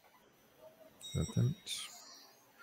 Mas é, agora passando para o Paulistão, já tivemos as duas semifinais aí, lembrando que os jogos da volta ainda vão acontecer, né? Mas tivemos aí 1 a 0 Santos no São Paulo e 4 a 4 Ferroviário e Palmeiras. Sérgio Maurício, qual dos dois foi melhor? Bichos, eu vou falar um negócio seríssimo aqui para você. É, teve, teve impressionante isso. Teve mais beleza nos jogos da Copa Paulista do que nos jogos do, do da, dessas semifinais do Campeonato Paulista, de fato, sabe? Assim, Santos e São Paulo. É, o, o, Santos, ele é, é o Rodrigo aqui já falou isso algumas vezes, inclusive. Ele é um time que precisa que as coisas estejam funcionando a troca de passes, aquela aceleração, que o time esteja fluindo para que isso aconteça mais vezes. E aí o time vai se sentindo confortável, a confiança vai lá no alto e as coisas acontecem. E o São Paulo é um time mais desorganizadão, né? Não, é, é, não sabe meio que o que fazer ali naquele, naquele segundo terço do campo de fato, né? é, mal sabe fazer em algumas fases do jogo e tem muitas jogadoras de qualidade. Tanto que a culpa é realmente do Piscinato, tá? Não, não são da, da, da, das jogadoras em si. E aí é um time mais desorganizadão e tal, que depende mais de qualidades individuais, jogadas mais esporádicas e tudo mais. E o Santos conseguiu se segurar, fez a mesma pressão alta que conseguiu fazer, impediu o Corinthians, não teria por que não repetir se aquilo tinha dado certo. Dificultou a saída de bola do São Paulo, que às vezes fica focada na Marissa e na Thaís Regina, principalmente as duas ali para conseguir sair com aquela bola. Dominou muitas vezes o meio-campo, agrediu o São Paulo, mas também tinha dificuldades porque estava enfrentando uma zaga boa, que é a zaga do São Paulo, então não conseguia tabelar com tanta tranquilidade. E à toa que o gol sai num, num escanteio no segundo pau, o gol da Brena, mas para mim, vitória merecida da equipe do Santos. Mas um jogo ali minimamente sofrível que dependeu muito da performance do Santos. Tá? Ferroviária e Palmeiras já foi um jogo realmente assim que, que assim pediu para de fato é, é, é, um negócio assim testou minha paciência em alguns momentos, apesar do 4 a 4 muita gente falou jogaço tal, assim, não foi. O, o gol da Ferroviário primeiro é, é, é, um erro de saída de bola do Palmeiras, o Palmeiras faz 3 a 1 podendo fazer muito mais, só que numa passividade absurda com a equipe da Ferroviária, com a tranquilidade, demorando de trocar bola, é, demorando de ser mais agressivo, é, muito distante, claro, o cenário e a competitividade ali era outra de uma Libertadores, mas muito distante daquele Palmeiras que a gente viu na Libertadores. Mas mesmo assim, por conta do estágio que está a Ferroviária hoje, de Jéssica de Lima ainda em trabalho e evolução, conseguiu né, é, é, impor seu jogo e conseguiu fazer o 4 a 1 só que aí vem o gol, né? Que a Rafa Mineira primeiro fura, depois ela chuta, consegue consegue fazer. Num, aí numa jogada mais trabalhadinha, que sai da Milena Carioca, numa troca de passes ali pelo meio e ela consegue tocar para Lari que faz o, o, terceiro gol. E aí fica naquele 4 a 3 aquele clima mais tenso. O Palmeiras começa a se fechar, não consegue explorar tão bem o ataque, o clima sobe no ar e aí a Ferroviária se toma de novo pelo aquele clima do Bragantino no final do jogo, que aquele foi um jogaço, né, no, na última rodada do campeonato e num gol e num escanteio, um bate-rebate absurdo, a Ferroviária acha o seu gol. 4 a 4 empate merecido pelo que o Palmeiras não produziu e pelo que a Ferroviária em si ainda tentou fazer com base na dificuldade que tinha. E aí, Rodrigo Prado? Qual, qual jogo foi melhor, Rodrigo Prado? Difícil dizer, cara. Eu acho que, de verdade, a questão dos gols acaba. Eu, eu não sou muito desses, não, tá? De que acha que, que gol é, é, o que dá animação no futebol. Claro que dá, mas não é exclusivamente isso. Assim, não, o gol não define um jogo bom. Mas no caso aí, os dois jogos foram mais fracos mesmo, acho que define. O, o Sérgio é, é feliz né, no, no, comentário que ele fez. E eu acho que é o seguinte: é, é, as equipes no feminino, isso no masculino isso também acontece, mas no feminino é muito grande a, a diferença que você tem quando você perde ritmo. As equipes, quando é, é isso, é, esse calendário um pouco mais interrompido, é, não sei. É, eu senti uma falta de ambiente total para os jogos para esses jogos. E, e, concordo com ele disse que as semifinais do, da Copa Paulista muito melhores se, se vê do que esse jogo. Agora, uma coisa que me chamou muita atenção antes de falar dos jogos em si é que, por exemplo, Santos e São Paulo realmente não foi um jogo tecnicamente bom. Mas o que me assusta é a, a, a, o tipo de qualidade, o tipo de preparo que as transmissões de, de TV e também de streaming tiveram. Não dá, gente. Não dá. Você, como, como feminino, quando você vai se comprometer a transmitir um jogo de feminino, e esse é um cuidado que, que eu tenho, e assim, eu vivo discutindo isso com o Sérgio, nas transmissões que a gente faz, é que não dá para ser superficial, sabe? Não dá para dizer, ah, o jogo tá ruim acabou. Vamos miuçar. Vamos olhar com carinho, porque é, é, é, essas meninas merecem muito, sabe? E eu vi um despreparo. Foram quatro transmissões. E das quatro, três foram muito ruins. Muito ruins. Piadinha, a gente lembrando de Copa do Mundo o tempo todo. Eu estou consumindo produto do futebol feminino. Não estou querendo saber de Copa do Mundo nesse momento. Chamadinhas, piadinhas, não sei o que, e tarará. E as análises pobres. É, um, o futebol feminino, às vezes, você precisa entender alguns contextos. É claro que, assim, tem limites para tudo, né? O piscinato a gente sempre fala que, que é um problema, de fato, do São Paulo, mas é, é preciso entender alguns contextos para não ser grosseiro, às vezes, tá? Isso é bem importante. E, e algumas transições foram, foram grosseiras, especialmente as maiores. Isso para mim é preocupante, senão não é, não, não é bom. É, é claro que não é para adorar pílula, também não é para sair falando, ah, que jogo maravilhoso, isso também é igualmente prejudicial. Não é isso, e muitas vezes eu vejo esse tipo de coisa acontecer, não é. É para ser crítico, mas é para entender contexto. É para entender o que essas meninas precisam. É para ir atrás. O que, que essas meninas precisam? Agora, falando um pouquinho mais do jogo, é, o Sérgio foi feliz também. Acho que o Santos ele está entendendo que a pressão alta funciona e é a melhor forma de se defender porque a linha defensiva do Santos não é muito forte, então ele fazendo pressão dificulta muito a saída dos, adversários. E o São Paulo é uma equipe que ela depende muito é, é, dessa bola se chegar no segundo terço com intensidade e com muita velocidade chegar no terço final. E, e quando não tem isso, a, a, saída de bola fica ruim. E aí, obviamente, o jogo fica mais, mais é, é, é fragilizado na qualidade do jogo. Né? Mas é isso, acho que o, Santos ele acabou sendo premiado por isso, por, por essa estratégia de, de fazer pressão alta. Acho que o Santos está encaixando melhor isso. Isso é bom, isso é bom. Acho que foi o que mais faltou no Santos do Campeonato Brasileiro foi isso. Porque o Santos às vezes recuava muito e aí começa a sofrer. Começa a sofrer. E o Santos é uma equipe que gosta de trabalhar já com a bola perto da área. Eu, também o Santos não é uma equipe que, que constrói muito bem de trás, não. Então, fazer essa pressão alta é, é fundamental para o Santos, especialmente em jogos mais difíceis. Né? Agora, em relação à Ferroviária e Palmeiras, é, eu acho que o Palmeiras ele está depois da Libertadores, é, é, natural que dê uma oscilada, porque eu acho que na Libertadores o Palmeiras chegou no máximo que ele podia, dado também a realidade do, do Campeonato Brasileiro como foi, a situação, a crise é, é, é, muito aquele time, cara, vamos montar isso aqui, é, é, é as condições necessárias para vencer isso aqui, já fazer o nosso o que a gente pode. E depois começa umas reformulações e, e, e tal. O, o, Palmeiras é sempre, sempre, sempre muito dependente de Bianca Brasil e Bia Zanerato, e você não pode ficar dependendo só disso. O time é muito mais que duas jogadoras. Não estou falando que o Palmeiras seja só duas jogadoras, mas jogadores que realmente resolvem, às vezes é realmente só elas. E a Ari Borges, obviamente, mas ela oscila um pouco mais. E a ferroviária, é, ela tem as suas fragilidades. Eu acho que a ferroviária ela está evoluindo em entender fase de jogo. Resolver da forma que dá e, e, e, e é competitivo. Eu sempre lembro da, da final lá da, da Champions masculina. Real Madrid masculino jogando mal pra cacete com o Liverpool. Quer dizer, jogando mal pra cacete com, com, com o City. Com o Liverpool também. Mas no momento que tinha lá para fazer o gol, fazia. E é isso. E a Ferroviária, ela ela está desenvolvendo esse tipo de competitividade. Não é que eu acho que ela se resuma a isso. Eu acho que está sendo bem feito um trabalho também dentro dos contextos possíveis da Jéssica de Lima. Estou vendo algumas coisas. Mas esse aumento de competitividade, esse aumento do senso de urgência nos momentos mais importantes, era algo que não existia na Ferroviária antes. E agora está existindo. Então, essa reação, o jogo estava 4x1, até no momento foi para 4x4, é sinal disso, sabe? Então, é, é, essa virtude eu vejo. Mas eu vejo também uma quebra muito grande no, no ritmo, né? É, é, é na primeira fase tava, todos os times estavam bem legais. É, agora para as semifinais deu uma quebrada boa, deu uma quebrada boa. E isso também me coloca muito a importância de você criar uma atmosfera. Gente, é, é, é, sabe qual a minha a impressão que eu tenho da, da, da, grande mídia, especialmente, mas também de outras transmissões?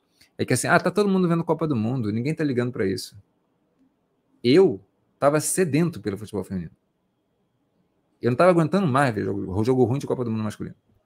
Aí quando eu vou ver um jogo e a transmissão é ruim, aí quebra, sabe? Eu quero aquele produto. O futebol feminino cria é, é, é, um público próprio também. Claro que tem interseção, gente que acompanha masculino, feminino, mas você precisa criar um produto que seja valorizado. E isso melhora a qualidade do jogo. A gente começou falando lá do Manchester United. TVs mostrando, ídolas surgindo, melhora a qualidade do jogo. Porque a visibilidade, você cria atmosfera. É, é, os, os, os, últimos jogos da, da, da, do Paulistão foram muito bons. Que estava todo mundo olhando e tal, ainda não tinha acontecido a Copa do Mundo. A gente precisa olhar com mais cuidado isso. Muito mais cuidado mesmo. Lembrando que, além de tudo, né, temos aí duas despedidas As jogadoras vão se despedindo. Fanny Galto se despede da Ferrinha e Fabi Simões do Internacional. Rodrigo Prado, Fanny Galto fora da Ferroviária. É, eu, eu, lamento muito. Eu lamento muito, mas muito, mais muito. A Fanny Galto, eu, eu, gosto demais dela, cara. Tem até um comentário aqui do, do, do João Vitoriano. Rapaz, é, é, a Fanny Galto é uma jogadora muito singular, assim, e, e, eu acho que ela tem um contexto que se aplica a outras jogadoras. Eu não sei como é que tá a Guaricuco, eu acho que ela tá voltando de... Ainda tá sob lesão, né? Só a próxima temporada. Só a próxima temporada, Só a próxima temporada mas enfim, pelo menos permanece. Ela, ela não pode jogar agora, mas a, a Fanny Galto, ela, acho que isso acontece com qualquer jogadora sul-americana é, é, dos nossos vizinhos aqui, sul-americanos.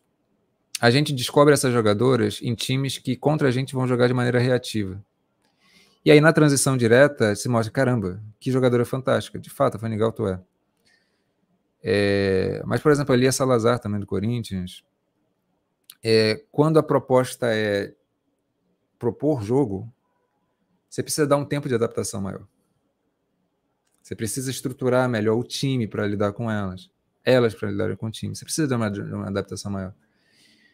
E eu lamento muito porque a Jéssica de Lima, para mim, é essa treinadora. Porque a Jéssica de Lima entende de futebol sul-americano como ninguém, que ela foi treinadora da, da, da Sub-20, seleção Sub-20. Conhece a cultura dos outros países, conhece o potencial dos outros, da, da, dos outros países, dessas jogadoras, biotipo, inclusive, tudo. É uma treinadora absolutamente inteligente. E simplesmente colocar numa frase assim, Fanny Galton não deu certo, gente, calma. Calma. Eu acho que ela tinha um potencial gigantesco. A Suzane, que é uma portuguesa, ela. Aliás, a Ferroviária começou a reação muito por causa da Suzane também. Ela entrou e, e, e, e muda, muda bastante a companhia, a companhia Suzane barra Fanigalto, para mim, tinha um potencial gigantesco e ainda não, não tinha sido explorado. Não tinha. E a Suzane ela começou a encaixar mais justamente com a, a, a Jéssica de Lima, treinadora. Entendeu? Lamento demais, lamento demais. Porque agora ela vai para um outro mercado, né? Sabe-se lá para onde vai. É, mas eu realmente, realmente eu, eu lamento demais. Eu gosto demais do jogador, gosto demais mesmo. Sérgio Maurício, Fanigal tendo embora de um lado, Fabi Simões, depois de uma bela história do Internacional do outro, também dando adeus. É, exatamente, né? A Fanny também tô com o Rodrigão nessa. Eu lamento é, é, absurdamente, porque era uma jogadora extremamente essencial, na minha visão também, para a equipe da Ferroviária. E ela dispensa, assim, realmente quebrando lógica, porque não tinha ninguém ali para repor parte do que o Rodrigo falou ali, de tipo ter essa adaptação para que realmente ela desenvolva a função que ela tenha e, claro, né, a Jéssica também consiga ali é, é, colocar ela tal para começar a funcionar ainda melhor no esquema do que ela já estava começando a render agora nesse finalzinho. E o caso da Fabi Simões é ainda mais complicado porque o Corinthians, né, ele contratou a Milene, né, que era uma das jogadoras mais importantes ali do Internacional. A Duda Sampaio tem proposta de tipo três a quatro clubes dentro do Brasil.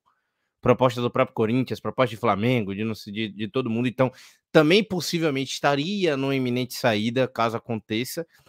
E aí você des descarta o terceiro elemento, né? Junto, claro, tem a Juliana ali no meio, tem a, outros grandes nomes, mas a Fabi talvez seja que tem essa, do, do, que o Rodrigo falou, das ídolas, essa maior proximidade com a torcida.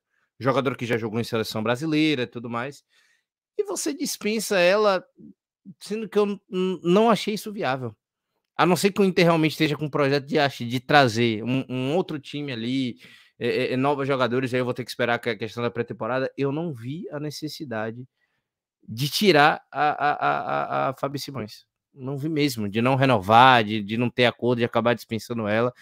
Eu achei, eu achei, inclusive, por exemplo, a Ferroviária ela precisava da, da, da, da Fanny no modelo de jogo, tal, era essencial. O Inter, ele respira um pouco o caso da Fabi Simões. É, é ainda mais essencial ela estar ali. Porque ela se adaptou à tática nova, ela tem qualidade individual, ela, é, ela entende proposta de jogo, é, é, é, é, boa jogadora, tem qualidade física e eu não vejo o Inter tendo essas opções no ataque. E para uhum. mim é, é, jogar uma ídola fora. Para mim é isso. E o Inter tá tendo um certo desmonte também, né? Sou muito. É, quando, quando você perde a, a Duda, já, já desmonta metade do time, né? E ainda mais a, a Fabi também. Então, difícil, assim, a, a tendência é que a, que a Duda também saia, né? É... E, e, o Inter é um caso curioso, porque ele chegou num nível de, de amadurecimento tão bom. E a gente até discutia, né, Sérgio e, e Hudson? Pô, disso que conseguiu chegar numa final de brasileiro de uma forma sólida, com um sistema de jogo muito bom, como que dá para ampliar esse leque? E o que a gente vê é uma tendência de desfazimento. E de ser triste, porque o Inter foi essa, essa equipe que nessa temporada conseguiu ser mais competitivo com o Corinthians. Em determinado momento chegou a ser mais sólida, mais consolidada que o Corinthians. Na primeira fase, especialmente. Claro, com aquelas 11 iniciais, né? sem muito um, um elenco muito, muito profundo. Mas, mas tinha, conseguiu chegar num modelo de jogo bem legal. E é triste, eu, eu lamento demais também. É, o João ainda deixa no chat. A Isabela também pode sair do Inter. Isso é mais uma que pode estar se despedindo da, da equipe colorada. Né? A, já que deixou duas perguntas interessantes, que a gente vai deixar mais para o final, para poder a gente continuar dar prosseguimento. Mas são perguntas super pertinentes com relação à, à seleção, questão de apoio, que são, são assuntos até interessantes para a gente trazer nos próximos episódios, Rodrigo as perguntas relacionadas da Jaque. Cara, é, gente, façam mesmo perguntas, porque mesmo que a gente não consiga responder aqui, é, a gente pode levar exatamente para os próximos episódios, cara. Isso, isso é bem legal. E vamos dar uma olhada nos comentários, porque tem comentário para caramba aí. E agora a gente, pra, até para finalizar a questão do, do, futebol nacional, teve, já, já, de começo a gente já teve perguntas sobre o futebol nacional. Dá uma, dá uma passadinha que a gente consegue. Está com o tempo meio estourado, mas acho que dá.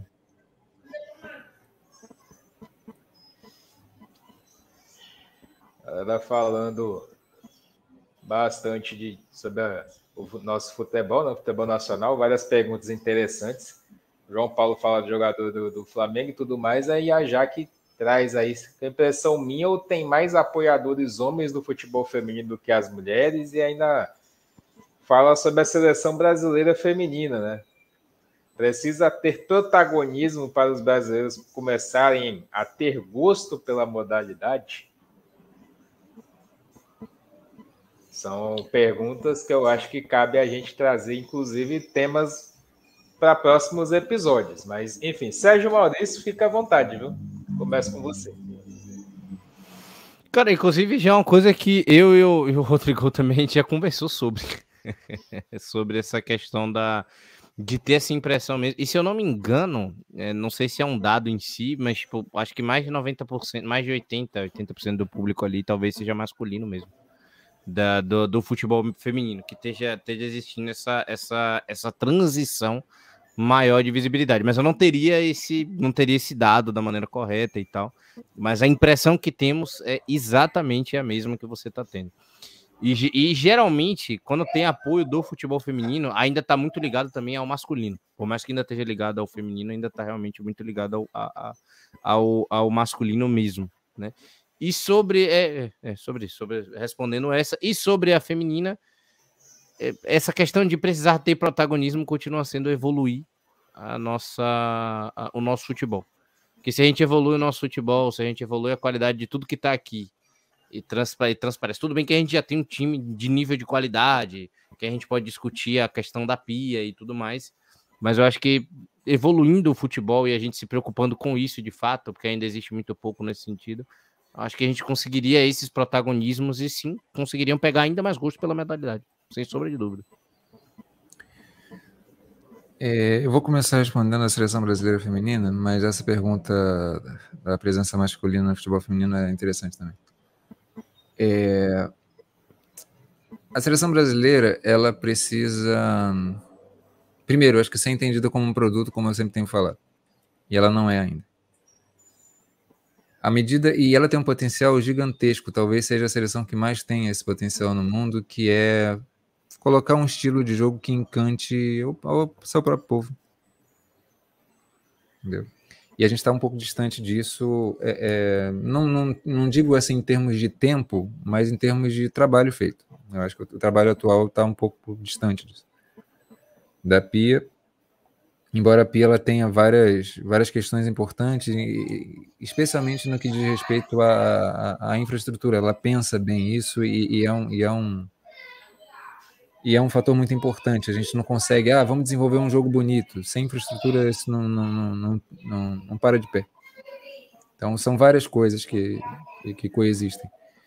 Mas a gente produz jogadores para produzir já um estilo de jogo interessante. E a gente não chega a fazer isso. À medida que a gente evoluir nisso, acho que com, isso pode fazer com que a roda comece a girar. É um giro talvez um pouco mais lento, um pouco mais gradual, um pouco mais de longo prazo, mas os frutos eu acho que são, são interessantes e, e as pessoas elas precisam entender que esse produto ele é muito bom e precisam comprar essa briga. Precisa comprar a briga mesmo. Tá? Mas a seleção brasileira ela tem tudo para ser uma marca muito importante no feminino. E ainda não é. Ela é muito especialmente por causa da Marta. A Marta ela vendeu nosso nosso a gente olha assim, é, em termos de inconsciente coletivo, sabe, aquela imagem mental que, que povoa a cabeça das pessoas, futebol feminino para muita gente é a Marta. Não só brasileiro não, tá? Eu lembro, a primeira pessoa que a, a Musovic, que é uma goleira da, da, da, Suécia, que vem na cabeça dela, que ela fala na entrevista, é a Marta. De, de referência no futebol feminino. Para ela. Sim. Ela é uma goleira. Lembrando que a, que a Marta ela teve também uma, uma, uma passagem muito importante pelo futebol sueco mas no mundo todo, sabe?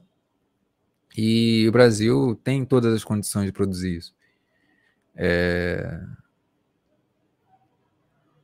O futebol mundial, ele, em termos de visibilidade, ele realmente cresce muito a partir de 2019. Então é muito recente. Para todo mundo, tá? Então, basicamente, três anos para cá. É, é muito de quem consegue ver primeiro o quão, quão, quão legal é esse produto. Quem está fazendo isso no mundo melhor é a Inglaterra. Os Estados Unidos sempre fizeram de antes, mas eles estão um pouquinho estagnados. Está tendo evoluções na liga, tem, tem algumas coisas, mas ainda estão um pouco parados. A Inglaterra está abraçando isso. Outros países ainda estão tá um pouco devagar. O Brasil, coisas de, de estrutura ainda está tá, tá distante. Agora, em relação à, à presença masculina, isso eu também percebo é, são números que o próprio YouTube dá esse relatório de, de interessados no futebol feminino no tema. Eu tinha, tive um outro canal também, e era a proporção, é, é, é, ela, ela, claro que depende um pouco do contexto, do aspecto, mas às vezes ela chega em 92% homens para 8% de mulheres. É um negócio que assusta, né? É, eu, tenho, eu acho que tem alguns aspectos interessantes, no sentido positivo nisso, porque eu acho que o futebol feminino de fato transforma nós homens, a nossa sensibilidade, mas a gente precisa também se perguntar tá, qual o potencial das mulheres aqui estarem com a gente. Isso aqui é muito significativo. Três homens falando de futebol feminino. De maneira apaixonada. Mas eu queria ter uma menina aqui. Queria ter duas. Queria ter outra.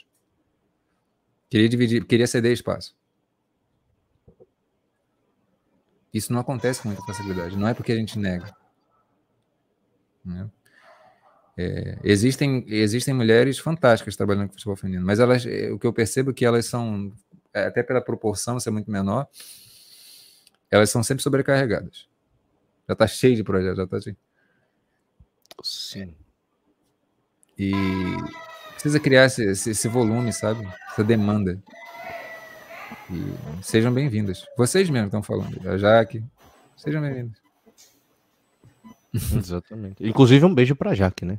Beijo, beijo bem grande. Ela tá sempre presente aqui com a gente. Já que o dia que você quiser estar presente conosco aqui para debater, o convite está feito. Tá em comum acordo de nós três aqui, inclusive.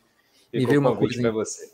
Me veio uma coisa agora, que eu, uma coisa que eu converso e eu vou até aproveitar para abrir com, com o pessoal da Alternativa aqui, é, da rádio e, e, e, e o pessoal que nos ouve. Eu acho que é muito importante, eu acho que esse nosso programa, ele tem um diferencial. Nosso canal tem um diferencial, que a gente trabalha o futebol feminino de maneira mais conceitual também.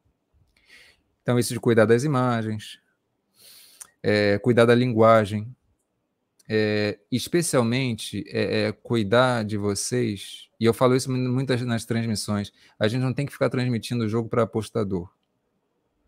A gente tem que transmitir o jogo. Claro, para apostador também é bem-vindo. Em quantidade, eles, eles às vezes enchem, e é interessante para a gente também, nesse sentido, de visualização.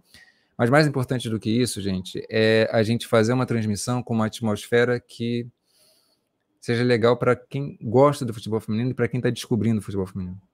Falar das minúcias, falar de maneira ampla, de maneira profunda. É, como, e, e, aí o feedback de vocês de comentário, que a gente mal consegue ler aqui os comentários de vocês, isso já é um sinal para a gente de que a coisa está funcionando bem. E por que, que isso se encaixa na pergunta da Jaque? Por causa do seguinte, é, eu acho que a gente criando um ambiente em que, tá, beleza, a maioria é homem, mas o ambiente não é tóxico, as mulheres chegam. E eu vejo isso muito nos comentários, sabe, de, de futebol feminino, de um modo geral, os jogos e tal. Às vezes os caras, é, é, já vi várias vezes, tipo, acontecer, os caras, ah, só tem um homem aqui.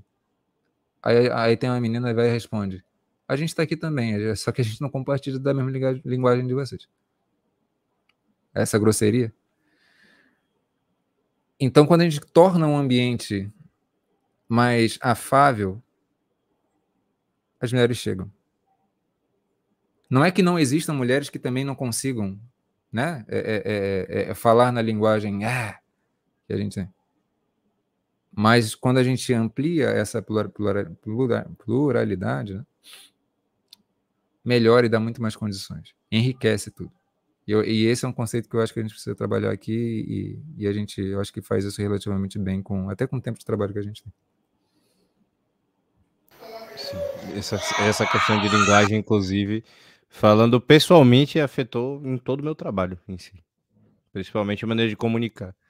Mas é, qual foi o jogo que eu falei que eu tava que eu tava preocupado em não ainda me comunicar da maneira correta, só que eu me agora eu me esqueci qual foi, mas eu tava falando um com o Rodrigo exatamente sobre isso.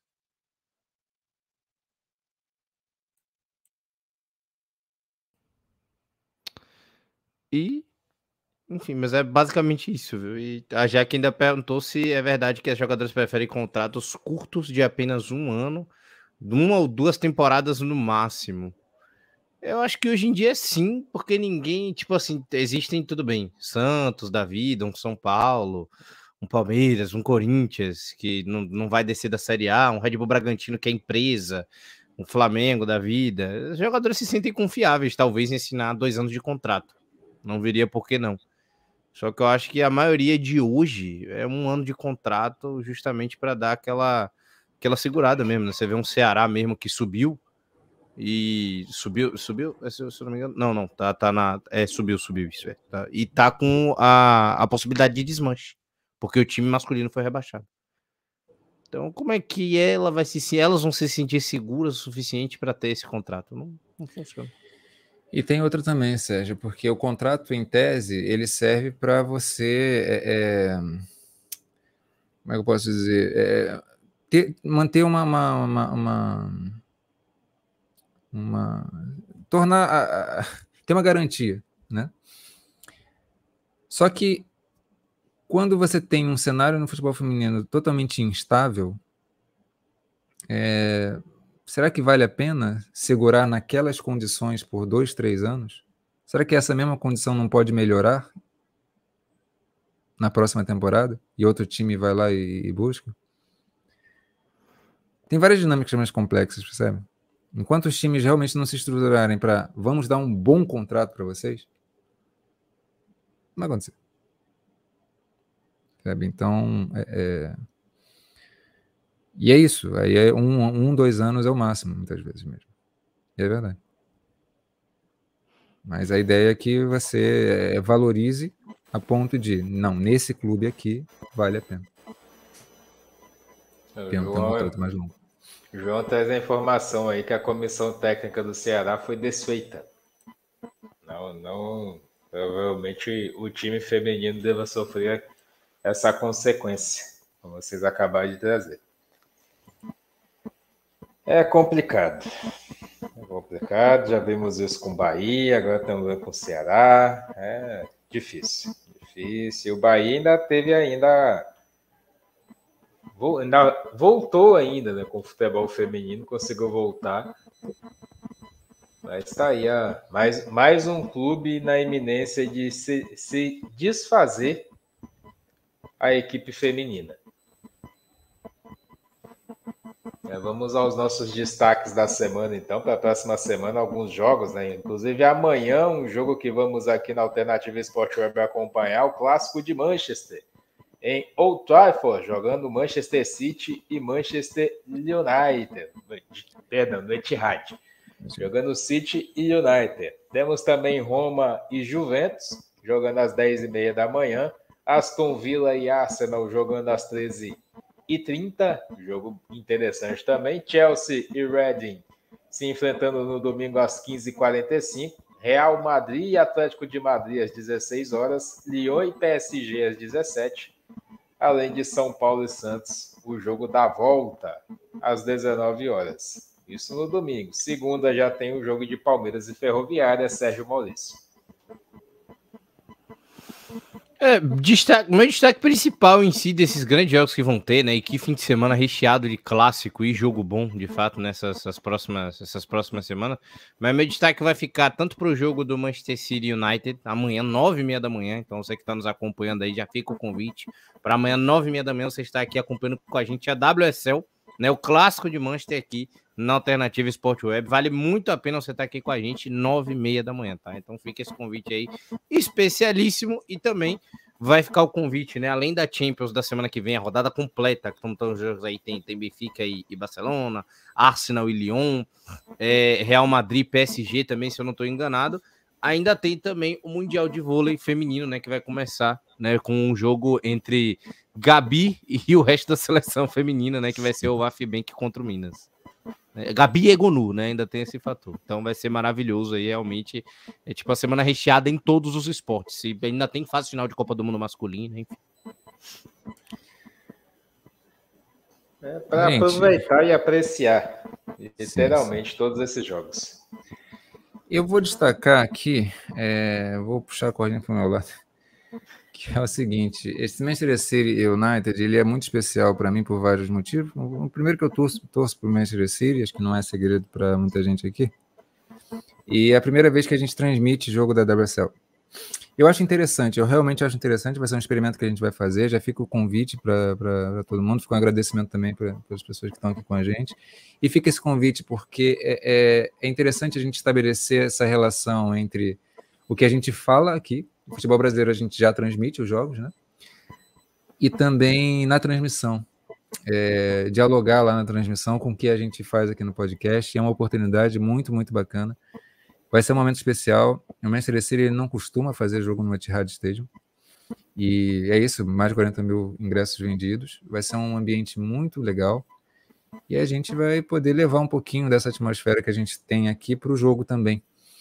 E, enfim, Manchester City United tem um histórico bem interessante para mim. A Caroline Ware, que não está mais no City, ela fez três golaços em, em, em, no, no, United, sempre no, no United, é, por três temporadas seguidas, e, e dois deles valeu é, concorrer a Prêmio Puskas. E foi, foi um dos elementos que me fizeram torcer para o Manchester City. eu lembro com carinho e, e para mim é simbólico a gente fazer esse jogo. E claro, um outro destaque, logicamente, Lyon e PSG, também São Paulo e Santos, né? Mas Lyon e PSG é um dos maiores clássicos que existem no, no futebol feminino mundial hoje. Embora são, sejam equipes que não estão tão inteirinhas assim, mas é, é sempre delicioso de ver. Então, se vocês puderem. E claro, temos o São Paulo e Santos e vários outros jogos também. E claro, o, o Mundial de Vôlei, né? E é também essa interseção. A gente transmite vôlei e, e, e também fala aqui no podcast. Então, esse intercâmbio é legal pra caramba. Vamos então acompanhar um pouquinho de tudo, né? O Vakfibank, Gabi contra o resto da seleção, né? Gabi, Gonu e companhia limitada contra o resto da seleção brasileira. praticamente que joga dentro da equipe do Minas.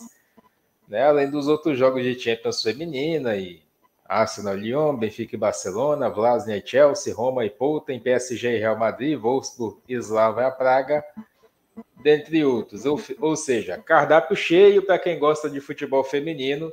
Vamos agora para a Superliga de Vôlei. O Sérgio Maurício. Ô Sérgio Maurício. O Osasco enganou a gente no final de semana, hein, Sérgio Maurício? Enganou a gente, né, bicho? É, é, é, um time que tá com. que eu, eu, encontrei, eu vi o primeiro gargalo, né? É um time que atingiu o pico altíssimo, né? A gente ainda não viu esse pico do Minas, por exemplo, mas foi um time que, que atingiu um pico altíssimo esse Osasco, qualidade de jogo, é, o treinador, né? O Luiz Omar e tudo que a gente já viu dessa equipe. E aí ele começou a ter umas dosagens, né? Porque a Tiffany já tá mais velha, 38 anos. Só que aí enfrentou a equipe que talvez esteja nessa maior esteja com essa maior qualidade possível, esteja nessa maior qualidade possível, né? Que é a equipe do Minas, que está bem encaixada, está no 100% das suas peças, né? Basicamente, é. é a Claudinha jogando bem, Carolina jogando bem, é a Anne Bilge jogando bem, as, as irmãs Martinez jogando bem, então, tipo, o time completamente encaixado mesmo, tá? Completamente encaixado, literalmente. É, a Suelen, né, que é, que, é, que, é a, que é a Libra, me surpreendeu, que ela às vezes faz de levantadora e tranquilamente, assim, tipo, pra ele tem uma, uma, uma tranquilidade dentro de quadra que é assustadora, do todo mundo saber o que faz. É tipo assim, não existe essa dificuldade. Fulana precisa levantar agora, e aí há um respeito dentro da quadra, as coisas diferente do Minas, né, que tá acontecendo no início da temporada, que tá completamente confuso ali em algumas, em algumas posições da quadra.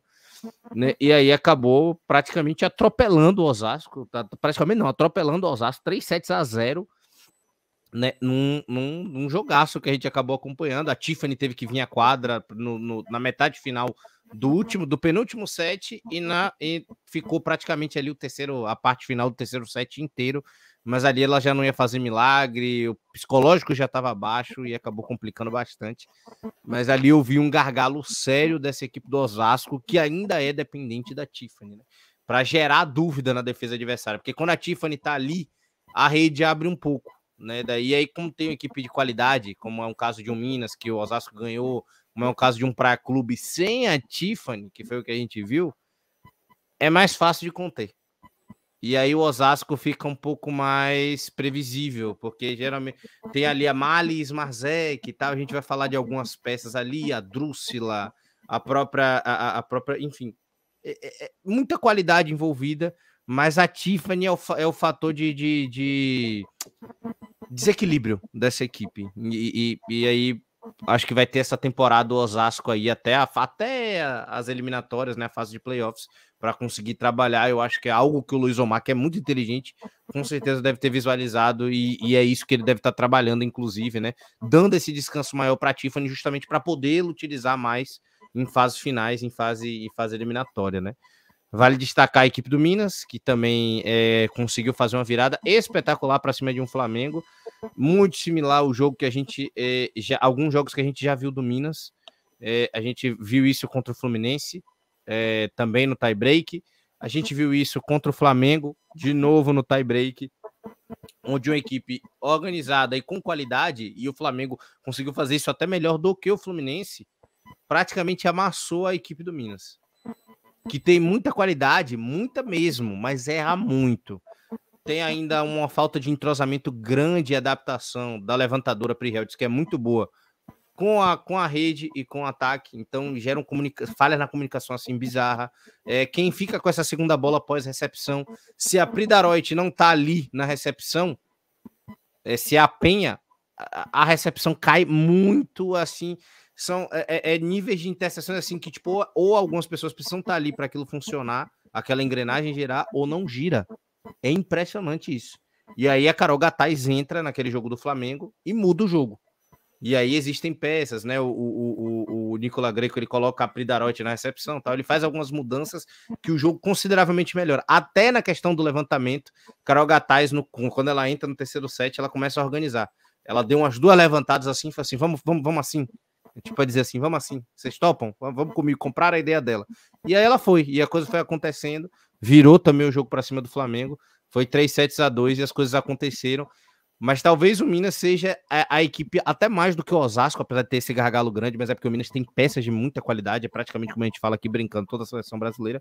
Mas talvez seja a equipe dessas equipes grandes aí, dessas três, quatro favoritas, que esteja com o, o maior número de problemas possíveis. Maior mesmo. Tem esse gargalo da Tiffany no Osasco, tem o, o, o fantasma, né? Playoffs do, do, do Praia Clube né? Tudo uma hora vai ser chamado a atenção lá naquela fase de playoffs, tudo isso vai entrar em quadra, com certeza. Mas hoje quem apresenta mais problemas é a equipe do Minas. Até antes da gente encerrar também, fazer essa, deixar essa pergunta no ar. Rodrigo, quero ouvir você também, você, você que tem uma, uma, percepção diferenciada, inclusive até relacionado não só ao futebol, mas outros esportes. O que, que dá para perceber dentro da Superliga, na sua visão? O que, que você percebeu de diferente dentro do, desse campeonato nacional? Rapaz, eu confesso que eu estou um pouquinho mais devagar em relação ao vôlei. Assim. É, é, eu, eu, eu uso muito a transmissão de vocês e eu achei interessante vocês falarem do, do Praia Clube, que o Praia Clube ele tem uma, uma característica que eu acho que ele vai melhor em, em pontos corridos do que propriamente em mata-mata. Eu ouvi vocês falarem disso, e aí eu queria, queria até ouvir um pouquinho de vocês, assim, que eu fiquei, fiquei, fiquei curioso sobre isso. É, Sérgio. Praia Clube é um time de pontos corridos, Sérgio Maurício? Eu tô novo no, no bagaço, tá ligado? Mas pelo que eu entendo, é emocional. Eu acho que é emocional. E é uma coisa que pega bastante no Brasil. Flamengo tem esse problema, né? É, agora, é tipo, equipes menores é até difícil a gente especificar isso. Pô, é emocional? Não, é parte física mesmo. Tem time ali que oscila, exige um certo alto nível, que aí é normal. O time não consegue acompanhar. Quando a gente vai para times menores ali, existem algumas limitações do Barueri, que é treinado pelo Zé, é, algumas limitações do Fluminense, o César Bauru, que consegue ir também com muita qualidade. Só que aí, né, chega num nível, por exemplo, Flamengo, já é emocional. Abriu dois sets a zero da maneira que abriu contra o Minas e aí depois uf, morreu, ou a dosagem de energia tá errada ou é emocional. E aí, para dosagem de energia ser errada, é muito difícil. Porque eu não vi, eu não vi isso, não. Eu senti o emocional realmente abatido. E tinha qualidade de quem estava vindo do banco também. O nível não caía desesperadamente, porque o time titular é, é, é bom. O Flamengo consegue manter isso de uma maneira maravilhosa tá, não sei o que. Então acho que o Praia tem esse fator que pega em playoffs. Eu ainda vou ter que ver isso funcionar no final da temporada e tal, mas eu acredito ser isso, porque é o time que jogou o melhor basquetebol que eu consegui ver até agora na Superliga. Basquetebol, voleibol, pera. Tá vendo, tá vendo DJ Carlinhos pergunta cadê o basquete, já tá confundindo o negócio. É, exatamente. O Camilo já me ajudou aí. Tamo junto. Ai, Jesus. Então a gente vai encerrando porque sobre o Praia, até o Rodrigo perguntou sua opinião. Às vezes eu vejo, tem essa mesma sensação do Sérgio. É um time encaixado, mas que em algum momento ele vai dar aquela queda de nível técnico, vai vacilar em algumas partidas. Mas hoje, comparado ao Minas, que é, como diz o Sérgio, é a torcida da maioria dos integrantes da alternativa, né, Sérgio? Hoje está mais bem, tem mais consistência do que o time do Minas. Porém, já sabe, no, no final das contas vamos saber aí até onde vai o Praia Clube. Mas enfim, vamos encerrando mais um Driblando Perguntas Óbvias. Agradecer a galera que está com a gente aí, que acompanhou até o final. Daqui a pouco aí o DJ Carlinhos já está indo, pelo amor de Deus, aí querendo a NBA. Daqui a pouco tem NBA, né, Sérgio Maurício? O Hugo Oliveira vem aí com você para transmitir o basquete, né? Exatamente, fica o convite aí então, né, já para avisar o Léo Camilo deu adiantada, daqui a pouco, 22 e 30 né, o Warriors e Boston Celtics aqui na alternativa. E teremos o nosso digníssimo Lucas, o Lucas vai também, né?